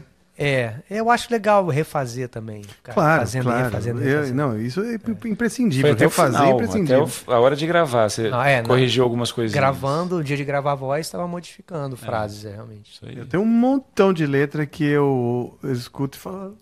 Porque você teve uma ideia melhor depois. É, é, é. é. Puta, agora já tá gravado. Não, a gente fala disso, o Dani fala disso no Tem um Faixa monte Faixa que a gente dessas. fez. Que ele queria mudar o nome e, putz, já tá gravado agora. Mudar o título? Mudar o título. Ah, Esqueci seu nome. Esqueci o nome. ia ser Putz, qual? O, o produtor falava, o Marcel, né? Um dos produtores, falava por, por, por conhecer pouco a música mesmo, no começo do trabalho, ele falava, esqueci seu nome. Ah. E aí, depois de gravado, eu falei, putz, esqueci seu nome, é um título muito mais legal que esqueci o nome. Pô, esqueci, esqueci seu nome traz uma carga dramática Sim. muito maior. Esqueci Sim. o nome e fala de alguma coisa que você É, esqueceu o mas- nome. é Esqueci mais o nome. nome. É. E é uma coisa muito comum, né? É verdade. Esqueci seu nome. Total. Mas aí já tinha. Ah, ido. mas puta, acontece, né? É, mas o Kurt Cobain também falava isso. Isso que você falou da, da galera do, do, do metal, é, ele fazia também. E, era- e ele ficou marcado como um bom letrista, né? É, ele revolucionou e nessa área. deixava as letras pro último momento, né? Pelo menos é o Pois que ele é, dizia. cara. Não, pelo menos o primeiro lá, o, Bleach. o Bleach, foi o primeiro álbum, É. que ele também escreveu tudo cinco minutos na hora de entrar pra gravar, cara. Ele fazia tudo com... Só com, sabe, com blá blá blá, e tal. E, e Fê, mas é que o cara tem a escrita solta, né? O cara, tipo, ah, ele tem um negócio lá que ele já tá ruminando. Uhum. Ele pode até não ser um cara que escreve todo dia, como- mas era, era um cara que escrevia poesias, isso aquilo, mas de repente são ideias que o cara tá ruminando ali, quando vai soltar já vem tudo, né? E mas você não uma- pode estar chegando sem nem ruminar uma ideia, não é? Nada como se fosse abrir uma torneira e vai sair. É, exato, tipo, não, sabe? Não, cara, precisa. Ou ter amigos com quem você rumina ideias, troca ideias, e essas coisas estão ali acesas, né? Preciso fazer Com xixi, certeza. galera. Vai lá. Com certeza, porque também vocês, não, eu digo dessa coisa do- dos amigos, ajuda ali o, o violão. Esses diferentes núcleos que vocês pertenceram e pertencem também ajuda essa evolução de, de, de ideias e novas ideias. Com certeza. É, na Casa Alta, a gente, com a, com a banda Solana, a gente veio de uma carga muito forte, assim, de poesia. Que legal. A gente tinha grandes compositores, Juliano, Dante, Murilo mesmo fazia, fazia canções e era, era muito levado a sério, assim, não era uma, uma brincadeira, assim, de fazer música. A galera levava a risca mesmo, assim, então... O, o escritor escreve, né? O, o compositor, ele precisa exercitar isso. Não só exercitar a escrita, mas o ouvido também, né? Sim. Ouvir, ler muito, ouvir muito. É... Sim. Essa coisa de, de desenvolver um olhar, ele falou, pô, eu confio no Bento no, no, no- olhar que ele tem, isso aqui no, no, no gosto, né? É, desenvolver isso é o mais importante, cara. Depois você pega o que você faz, tipo, os seus recursos. Quais são os seus recursos? Ele fala, ah, não, não sou muito do riff e tal, tal. Não, ele foi modesto, ele tá tocando pra É? caramba. É mesmo, é? Tá, tá maneiro. Tá tímido? Tá tímido, é tímido. É? Daniel é tímido. Mas você sabe que é mesmo, você não, é tímido? Não, já você exagerou. Ele é tímido. Sério. Só que ele tem ah, artifícios, assim, pra driblar isso É, muito vou- bem. Vou insistir então nesse negócio da timidez dele. Só pra desafiar. Tô zoando. É, não, o diretor falou que não. Deixa eu fazer meu trabalho aqui, cara. Eu tô Porra. deixando. Eu tô deixando. Muda aí, cara. Pô. Porra. Então. Não, é curioso, né? Não é, não é o que parece. Parece, acho que mais um cara, tipo, meio sacana, assim. Então, mas é isso. No, no, no personagem, ele voa, né? Ele, ele não tá comprometido com a própria existência, assim, né? A própria personalidade. Então ele, ele vai longe. Mas nos shows, por exemplo, que eu falei, comentei isso, que fica muito exposto, antes, depois do show, ele dá uma pequena travada, assim. Olha só. Curioso, né? Curioso, cara. Mas que sim, eu vou perguntar pra ele. Isso aí é muito curioso. Quando ele voltar, eu, eu acho, eu acho curioso, né? E mas essa questão do olhar, né? De você ter o olhar e aí você pega os seus recursos. Qual é o seu recurso? Ah, riff de guitarra. É isso, seja qual for, é o batuco. Ah, eu tenho um ritmo legal aqui. Você pega os seus recursos, mas aí você bota o olhar. E tem gente que acha que é o contrário, porque ouve a coisa pronta. Pode crer. Ela ouve a coisa pronta. Eu gostaria de fazer isso um dia. Porque a coisa tá pronta, tá? Tipo, nossa, tudo no seu lugar. E ele começa, e as pessoas começam a pegar o primeiro o que está em evidência. Entendeu? Ah, vou nisso, porque isso aqui tá em evidência. É isso que me tocou. Quando na verdade a pessoa foi tocada pelo, pelo todo, Com certeza. Às E o vezes que- não sabe separar, né? O não que sabe que tem ali. separar, né? E eu, e eu insisto nisso por quê? Porque eu sei que tem gente que tá desesperada para conseguir fazer também. E falta esse tipo de informação para o cara falar, porra, mas por que caminho? O que que, o que que tornou isso legal? Aquilo não. Né? O, o que, que deu consistência para a parte Não, e o, tal. processo, o processo é negli- negligenciado, né? Demais, em, em todas as áreas, assim. Eu posso falar que o, o processo desse disco foi muito, muito legal, muito prazeroso. Trabalhar com o Daniel é muito legal, muito... Não tem nenhuma afetação, assim. Cara, as ideias estão jogadas aqui na mesa, vamos peneirar isso aqui, ver o que que é melhor, assim. Então não tem um apego, uma coisa... Então, Que legal. Quando, quando é um trabalho de colaboração, né? Quando não tem não é uma coisa de, de cima para baixo. Quando tem realmente essa, essa coisa de colaborar, Sim. fica muito mais gostoso. Assim. E, o, e o disco foi todo muito colaborativo, desde o início, da, desde a pré-produção até a mixagem. A mixagem É. foi um, um momento em que a gente transformou muita coisa, né? Ah, sim, é muito gostoso mudar. Tanto na ilha de edição para um, uma peça audiovisual, você mudar. Pô, eu sou montador também. Né? É, é- na montagem que Bom, você, isso daí é um crivo. você salva muita coisa, assim, transforma muito. Ah, né? é? É muito legal quando você vai vendo ganhando vida e ganhando novas vidas, né? Mas realmente a gente deu muita sorte. Sorte não, porque a gente escolheu a galera, né, para trabalhar. É, todo mundo. Ah, eu, Bento, o Zé, todo mundo que tava ali tocando, e, e o Xande na técnica, o Marcel na produção, todo mundo poderia ser o produtor do disco. Todo mundo tinha ideias de, de produtor e contribuía pra caralho em Verdade. tudo, assim. Então. é, inclusive, tu- o Zé é produtor, assim como o Bento, o o Xande, que estava na técnica, também é produtor. E diretor também, O audiovisual. diretor também, o Ebinho. Galera multimídia. Então, Que até, até, até o Piuí, né, que é o dono do estúdio, ele não tava lá o tempo inteiro com a gente, mas ele, sempre que ele falava alguma coisa, era, era bem, bem, uns inputs criativos, assim, então... Era uma galera muito, muito foda e que abraçou, assim, o projeto. Não, ninguém tava indo lá para fazer a sua parte. Uhum. Tava Cara, quando você foi fazer xixi, a gente tava debatendo sobre a sua personalidade é, cativante. Acho que agora eu que vou, hein? Então vai. A gente vai falar mal de Boa. você. Que agora a gente fala mal dele. Não, é sério. É, Você se vê como um cara tímido? É, acho que sim, mais pra ti, talvez introspectivo. Introspectivo. É, eu sou mais, sou- talvez mais, é, sou mais fechado e talvez mais quieto assim para principalmente quando eu não tô, não conheço bem as pessoas. Então, eu acho que tem uma certa expectativa também por ser da comédia, né, que eu vá chegar e vá, "Uau, Fazer as pessoas rirem. é, quem tem comediantes que eu conheço assim, né, São conhecidos, intensos. que são vivem num stand-up permanente assim, deve ser enlouquecedor, né? É, não E sei. cansativo. É. Eu não tenho muito essa onda, assim, tipo, fico meio de boa, assim, o, lance da, da- Óbvio, posso fazer um comentário que às vezes pode ser engraçado ou outro e tal, mas é, não tenho nenhuma necessidade de ficar entretendo ah, as pessoas, assim, nos lugares. O Bento comentou uma coisa que eu achei curiosa, que é assim, na música você está exposto ali como artista, a figura do Daniel está exposta, porque não é um roteiro que você está escrevendo para alguém, também não é um personagem que você está ali vivendo, né? Mas você se- se- ta- talvez se veja mais exposto, né?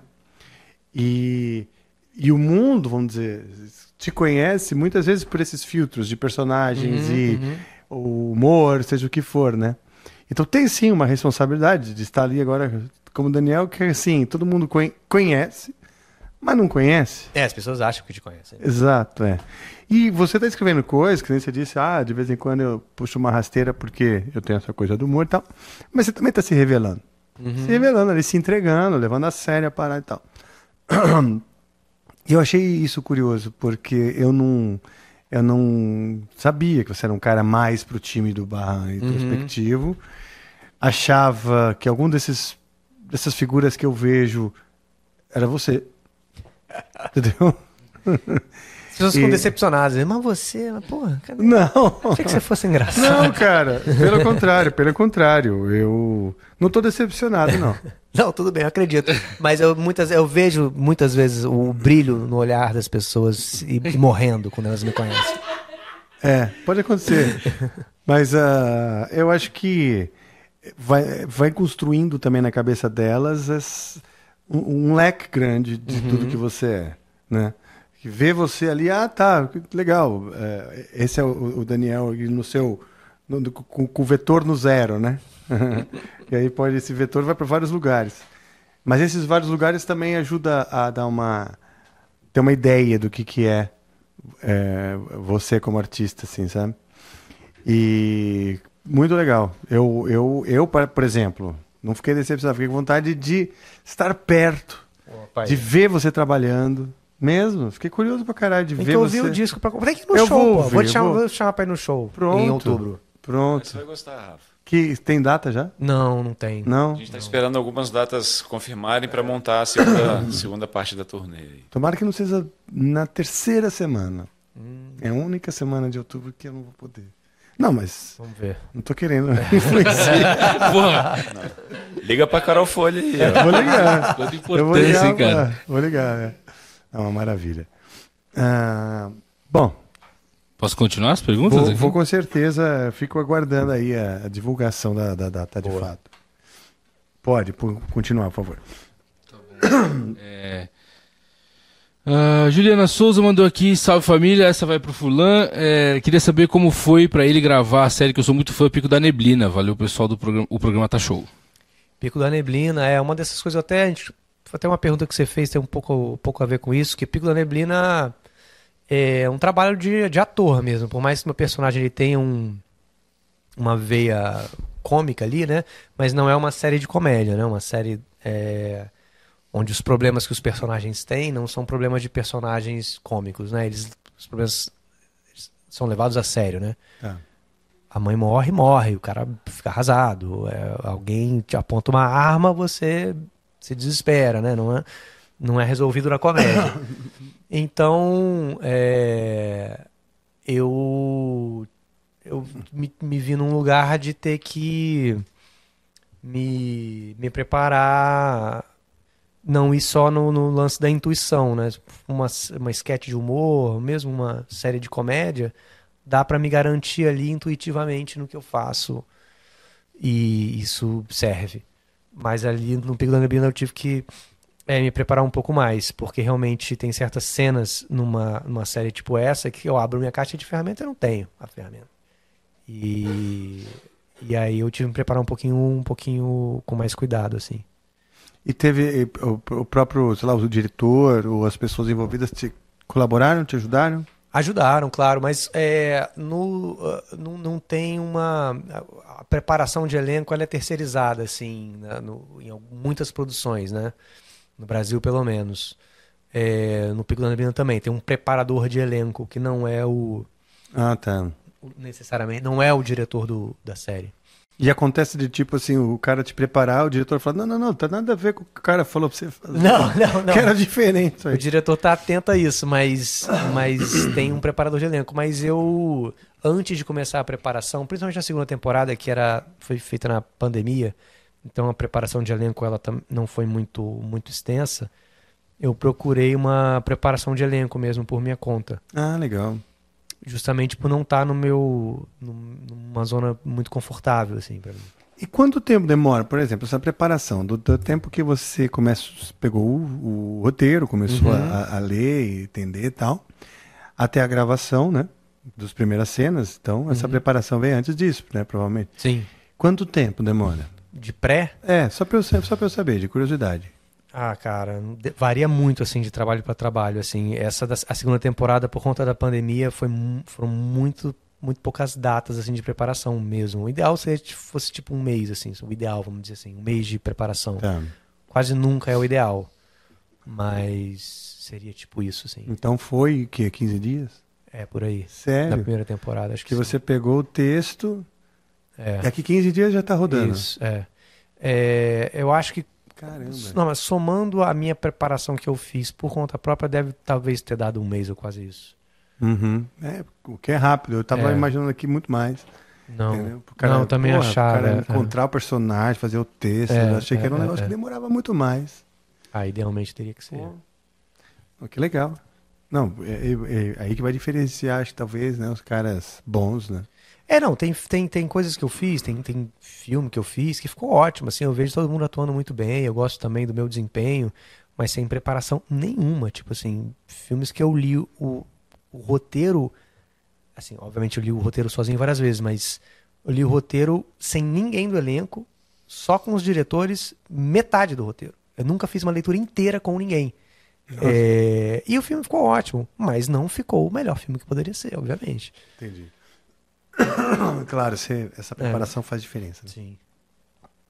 Maravilha. Temos Ah, tem mais. A Fê Ribeiro mandou aqui. Furlan, se ambiente de música. Se ambiente de música é ambiente de droga, o amplifica é boca de fumo? Caralho. Esse é um, é, é é um jargão do, do, do, do Ah. Choque de Cultura. Ambiente de música é ambiente de droga. E aí? Que é do Rogerinho do Engar. É, os coxinhas, se você for pensar. Ela só Só mandou tá matando a gente. brincadeiras à parte. Adorei o episódio. Amei conhecer um pouco mais sobre vocês. Tamo juntos. Valeu, valeu. Então eu vou me drogar mais. No nosso. No, cara, nos shows as pessoas falam isso, não tanto quanto, quanto eu achei que fossem falar, mas qualquer coisa que eu, que eu posto de música, um clipe, tem sempre vários que escrevem ambiente de música, ambiente. Tem, tem, tem gente que só escreve assim, ambiente.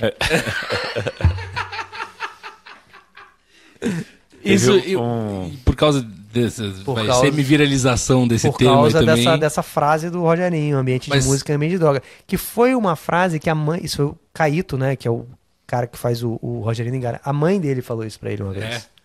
Muito bom, sabia. o Caíto, a gente, quando foi começar a turnê lá no Rio, foi o segundo show, na verdade. Aí o Dani chamou o Caíto, né? Que é o, o Rogerinho, quem apresenta o Choque de Cultura. Pra Dono desse jargão. mestre cerimônia, né? Para ser o mestre de cerimônias. Ele fez um. E aí escreveu lá uma, uma abertura. Foi foda, assim. O, to- praticamente todo mundo que vai no show do Tropical conhece o choque de cultura, né? Então o Caíto foi incorporado de Rogerinho e falou: O que, é que vocês estão fazendo aqui? Vocês- Foi maravilhoso. É que isso aqui é ambiente, ambiente de música. Vocês assistiram o Choque de Cultura e todo mundo assistiu? Assistiu errado. foi foda, assim, foi bem foda. Pô, que legal. Tava o. DJ tocando antes, né? Aí uma hora ele entrou no palco. Para, para, para, para com isso. O que, que é isso? Aí o DJ para de tocar. Isso é ambiente. Pô, eu É achei muito ambiente. bom dar o nome pro podcast também disso. De, pô, Ambiente de música. pô, maravilhoso, cara. É um- É link muito bom. É, a Sugimori mandou aqui. Salve, salve família. Achou que não ia ter pergunta? Achou errado, otário. É, Daniel, o povo quer saber se vai, se vai ou não vai sair o seu OnlyFans. E eu queria saber Eu se. ia falar isso aí. eu queria saber se ao vivo a Tropical Nada vai toda a banda, porque é muita gente. É muita gente. Aí as- ma- é. mandou aqui, Brunão, queremos figurinha do piano caindo. Mandou alguma coisa pro, pro editor aqui. Por causa da. Tem uma música que chama Você é um piano caindo do topo de um prédio em cima de mim. Deve ser, imagino que seja por causa disso. Provavelmente. É, o, a banda, ela no lançamento tinha nove pessoas. O que é um pouco inviável é, no nosso momento atual de, de viajar, de custear essa galera toda. Porque todo mundo, infelizmente, almoça todo dia. Músico tem essa mania, né? Todo dia quer almoçar, quer beber água toda Quer ir de hora. avião É, pro Nordeste. é, quer dormir em cama, essas coisas. Nossa, um absurdo. E aí a gente, a gente vai com. Às vezes a gente tocou com banda de seis, de cinco, de quatro, de três. É o mínimo três, no máximo nove. Varia ah, aí. legal. Mas Pô. o, o core, assim, somos eu, o Bento e o, e o Zé Ruivo. E esse de outubro, vocês- aqui em São Paulo, vocês É, provavelmente. não- se não tiver nove, vai ter próximo disso. Que vai ser, vai ser um show, acho que um pouco maior. mais completo, né? É. Legal. Será que o Zé vem de Lisboa? Vem, não. a gente amarra ele e traz. É. legal. Boa. Muito bom. É isso aí? Maravilha. Maravilha. Eu ia perguntar essa coisa que você é o futuro produto do OnlyFans, né?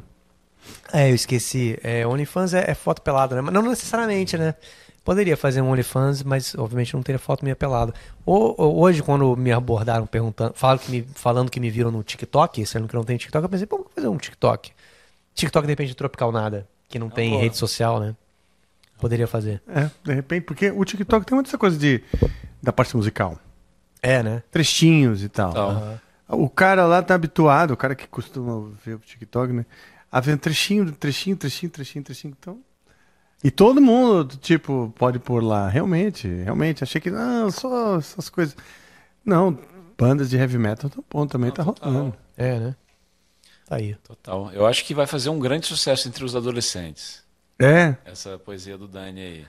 Eu acho. Legal. Que adole- É, sexo ruim é coisa de jovem, né? É, não, tem, tem músicas que. As letras, muitas letras, eu acho que são, são coisas que o adolescente teria vontade de gritar num show, assim. Que legal. E, e a parte do rock, o rock tem muitos órfãos, né? Os, os- as pessoas mais velhas, que hoje têm filhos adolescentes. Ah, o rock morreu, não tem mais nenhuma banda e tal. E realmente, quando a gente toca ao vivo, é um show de rock mesmo, assim. É rock pesado, assim, com distorção, com... A gente não tem contrabaixo, mas tem um sintetizador, então vem aquela massa sonora é Legal. um som muito legal. Então, nesse show que a gente fechou a turnê aqui em São Paulo, teve um exemplo bom disso. Um adolescente, aficionado pelo trabalho da banda, do Dani, levou o pai dele, que era um desses órfãos, assim. E o cara, pô, meu, meu filho me arrastou pra cá, eu achei que não ia ser tão legal, mas, pô, fiquei de cara, que foda. Que legal. Esse cara, ele. Mano, fala aí. Não, é isso. Esse cara, esse, esse moleque, né, esse adolescente, uma hora ele fez uma coisa que com uma certa frequência me pedem. Quando eu fazia o último Programa do mundo, tinha um quadro que chamava Frases que valem tapa na cara. Que eu falava uma frase idiota qualquer, ele tomava um tapa e tomava uns 10, assim, umas 10 frases e tal. Tinha esse quadro todo, todo episódio. E tem gente que me aborda e pede para tomar um tapa na cara. e filma. E esse, esse cara, ele pediu, você pode dar um tapa na cara? Eu falei, óbvio, claro. e aí ele filmou, assim, ele falou uma frase que eu não lembro qual que era, eu, pum, dei um tapão nele. E aí o pai dele tava meio assim, o pai dele olhou assim, que porra é essa? falei, não, não, não, não. Ele que pediu. Detalhe que o coroa, o coroa é um policial e estava armado. Tava armado, depois ele falou isso depois, que ele tava armado. Meu Deus, cara. Mas eu devia ter falado antes, pra... avisa o seu pai antes, por favor. Fica de aprendizado, né? Pra próxima. Avisa o seu pai, principalmente se ele estiver armado. Aí você falou que o álbum é muito apropriado para adolescente. E as suas filhas, são filhas, né? Eu tenho três filhos, uma- a mais velha e dois meninos. São adolescentes? Dois deles sim. A Manu Quantos e o Theo têm? têm 15 e 14 anos. Ah, assim, no auge da É adolescência, aí. né? É. E você imagina que essa poderia dar, vo- dar voz, então, pra. Não, e, e a Manu participou do, do disco. E o Theo adora também. O Theo tá começando a tocar bateria. Ah, que legal. Mais seriamente, né? Ele sempre tocou, mas agora ele tá se dedicando e É o, é o karma, né? É o destino que você fez seu pai passar Exatamente. tocando bateria em casa, agora tem que aguentar. Rapaz, do nada aconteceu. Eu tava falando, meu filho, abaixa esse som. né? Do nada. É mesmo? Era eu, né? Pô, Mas é isso, agora eles adoram assim o som e os amigos já começam a, conhecer. Ah, que bom. A Manu levou várias amigas no, no show de lançamento, todas adoraram. Então, assim, eu acho que esse a popularidade do, do trabalho do Daniel no, no humor, no audiovisual, é imprescindível para esse começo da banda, né? Muito Sim, importante, caminho, assim, é. muito Uhum. importante mesmo. Mas eu, eu imagino um momento em que a banda vai conseguir se espalhar e é aí que vai chegar em pessoas que vão pelo som também. Isso pode ser muito Claro. É. muito Não, muito para sustentar tem que ser, né? Para sustentar como, como Exato. tem que ser pelo som, mas óbvio, vai vai vai abrindo um pouco de portas também. Não, muitas portas. E é in- interessante porque o, o público chega ah, curioso, assim, ah, vamos ver o Dani, já conheço o Dani do, do Choque de Cultura, Falha de Cobertura, vamos lá ver qual é, né? E toma um tapa, assim, porque a banda está muito bem estruturada, os arranjos são, são muito bem trabalhados, assim, então o show é legal, cara, é um show maneiro. Pô, eu tô, tô curioso. Ah, a Tata Werneck você conheceu no, na MTV? Mais ou menos, quando eu cheguei na MTV, ela, ela tava saindo. Então eu Hum. vi ela uma vez lá, acho que talvez Ah, tenha tá. dado algum alô, mas ela lá já meio não trabalhando mais. Eu conheci mesmo no Toque, que é um filme, já, Transtornada Obsessiva Compulsiva, Muito bom. que eu gosto muito desse filme. É, é um filme estrelado por ela, eu faço par romântico com ela. É, Eu sei do, não vi o filme, mas sei da existência do filme. É, então, muito legal. E eu conhecia nessa época. Ah, que legal, cara. E aí que você e ela e ela te convidou pra ser roteirista no programa? Como é que foi? É, aí quando ela foi fazer o programa dela, né, o Lady Night, é, além dela, a, a diretora do programa era a Lilian Amarante, que era minha, dire- era minha diretora da MTV, né? Hum. E, e elas me convidaram, né, pra Ah, que legal. escrever e ser elenco de apoio do programa. Puta, eu adoro Lady Night também. É massa. Eu adoro Tatá, eu acho ela foda Ela é demais. incrível, cara. Ela é incrível. Ela é um negócio assim, virtuose. Nem virtuose, da rapidez. e- Metralhadora. É. para, né, bicho? É. E aí uma coisa que, que às vezes empaca é, o- as pessoas, né, de geral, é outra pessoa. Né? Porque você, você- depende às vezes do outro, né? Ela não depende de ninguém, não, cara. E, era que ela, ela só fica melhor, assim, né? Aquele quadro mesmo dos profissionais. Especialista, isso. papo com especialista é é. bom demais aqui. Tipo, os caras meio random ali, tipo, nada a ver, e ela consegue. Comente, ela Ah. solta a metralhadora e comente. Muito bom. Ah, então, vamos lá. E, e- e quanto daquilo é roteirizado? Não, e o quanto tem- você colabora, por exemplo, na, no- na- na- naquele roteiro? Não, colaborava no roteiro pouco, vamos dizer assim, né? Não, eu não escrevia um, um episódio inteiro, um programa inteiro. Tá. Mas o programa ele tem, né, tinha e tem roteiristas, né? É, que hoje em dia já deve ter mudado bastante, eu não tô mais lá, né? Mas ele então, então é um programa com roteiro e roteiristas, mas que depende muito dela, dela botar o lance dela em cima. Tanto ela dar o crivo dela pro, pro roteiro Na hora ela, que estão fazendo. é, tá ali aprovando e desaprovando e, e, e também o que ela coloca de improviso em cima, né? Porque ela tem esse lance do improviso muito muito vivo assim, né? Muito constante nela. Então, Sim. ela é 90% ali, né, do, do, do, do que acontece, né? Sério, bicho, que É. legal, cara. Vejo que tem muitas folhinhas, né? Fico pensando, quem será que escreveu as folhinhas? Ou será que ela tá inventando? Não, teve- Uma folhinha escrito invente. Não, nesse filme que a gente fez no toque, eu lembro que ela ficava falando, reclamando de uma- de umas partes do roteiro, que às vezes estava assim, Tatá Sola. Ela, porra. Ai, Bota porra, o seu molho aí, que né? porra de rubrica é essa? Tô pagando os caras pra escrever isso, caralho. Tatá Sola foi foda. Mas é pior que ela sola, né? Se- Não, e pior é que ela vai que vai. Ela vai que vai. Puta, ela é engraçada demais, cara. Inteligente, profunda também. Tipo, tem tudo ali, né? É bem legal, cara. Eu curto pra caralho. É, não é só uma palhaçada, né? por não isso, é, né? cara. Não é se se toca com a. Né? E. E Ela é uma mistura desse lance do, do- da técnica sofisticada, assim, né? E ela quer atingir geral, assim. Ela não tem esse lance do nicho, assim. Ah, eu quero, Sim. quero agradar tal nicho. Ela quer agradar todo mundo. Tipo, não agradar Sim. todo mundo, mas ela quer chegar, Sim. né, fazer a arte dela chegar longe mesmo, pra todo mundo, assim. É. Eu acho, acho massa, assim. É legal mesmo, cara. Puta merda. E ela foi, pô, estudou pra caralho. Eu vejo ela falando, né, que fez muito grupo de, de improviso, né? Os grupos que ela contou, um negócio que putz, os caras ficavam criando umas dinâmicas de improviso, viajavam improvisando, uns espetáculos que não tinha nem roteiro, sei lá, umas, paradas loucas, né? Puta coragem que você precisa ter. E, e muito, não só coragem, tipo, autoconfiança. Não, vamos aí, vai rolar. Né? Porra, bicho. Bom demais. Legal, cara. Ah, lemos todas as perguntas, ninguém mandou mais? Alguém Não. mandou aí uma. Então, maravilha, o, o gente. que eu tava lembrando agora, o show do Kibe. Rolou por um tempo você fazia o diretor, não era? Alguma coisa Fazia, assim? fazia. Você- desenterrou. Porra, é que, cara, é que eu, eu gostava dessa. Ele tinha uma dinâmica de, do programa não começar, né? É, era isso. E você tinha alguma coisa a ver com o roteiro, com a criação disso aí? Sim, É? fazia roteiro. Eu e o Caíto, a gente fazia. Pô, era o Caíto já também? Eu e o Caíto a primeira temporada. Não lembro se a segunda era a gente também, eu acho que era. Foram três temporadas, só que só duas foram ao ar. É, na terceira ou na segunda e na terceira, aí a gente tinha outros roteiristas, a gente só atuava. Entendi. Entendi. Pô, mas é que.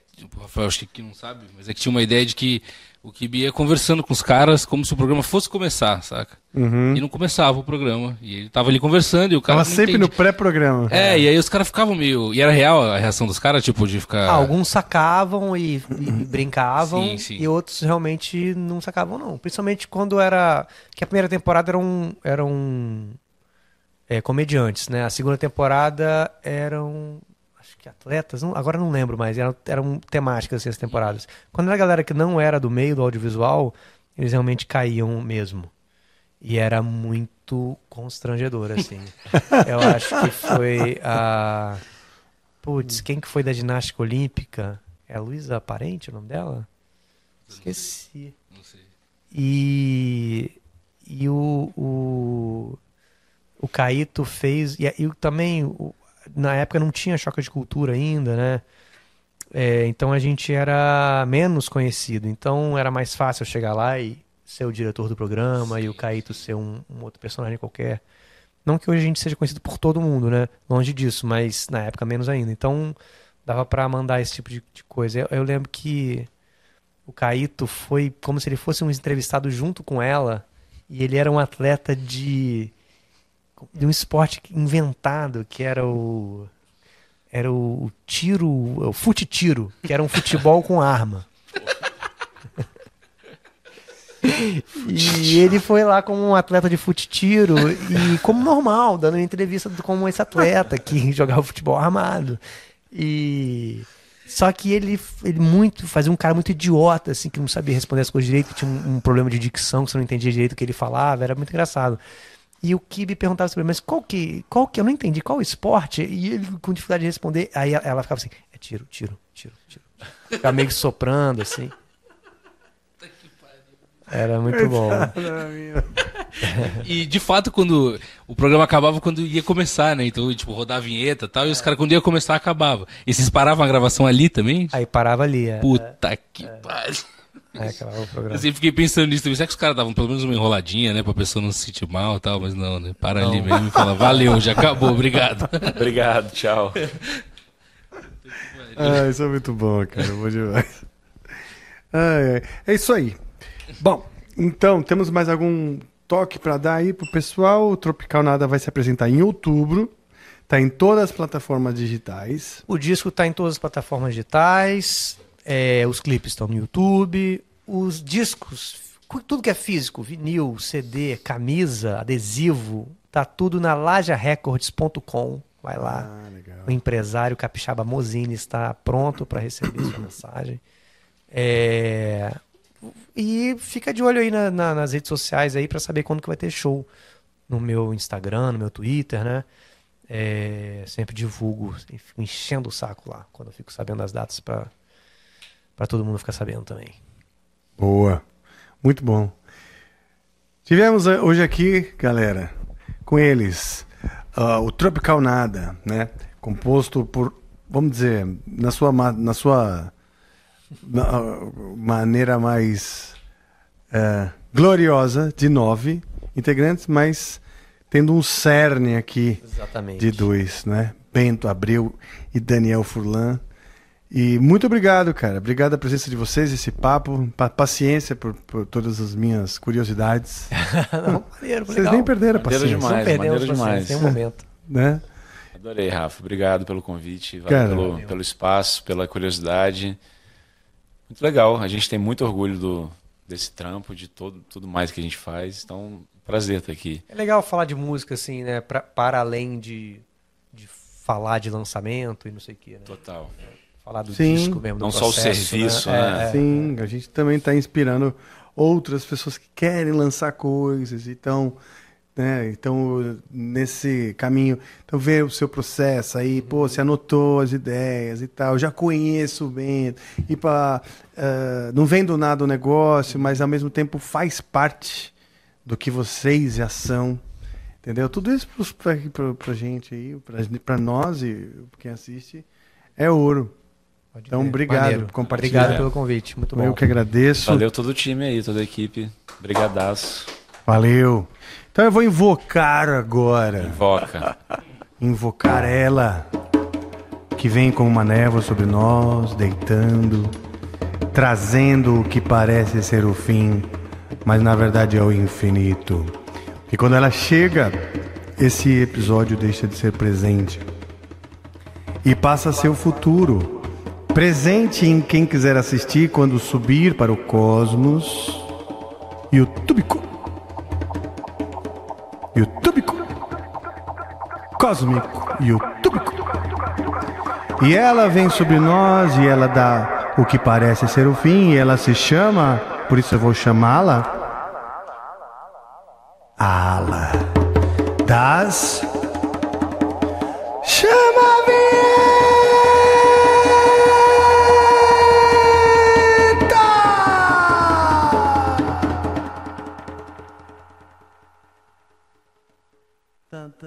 them.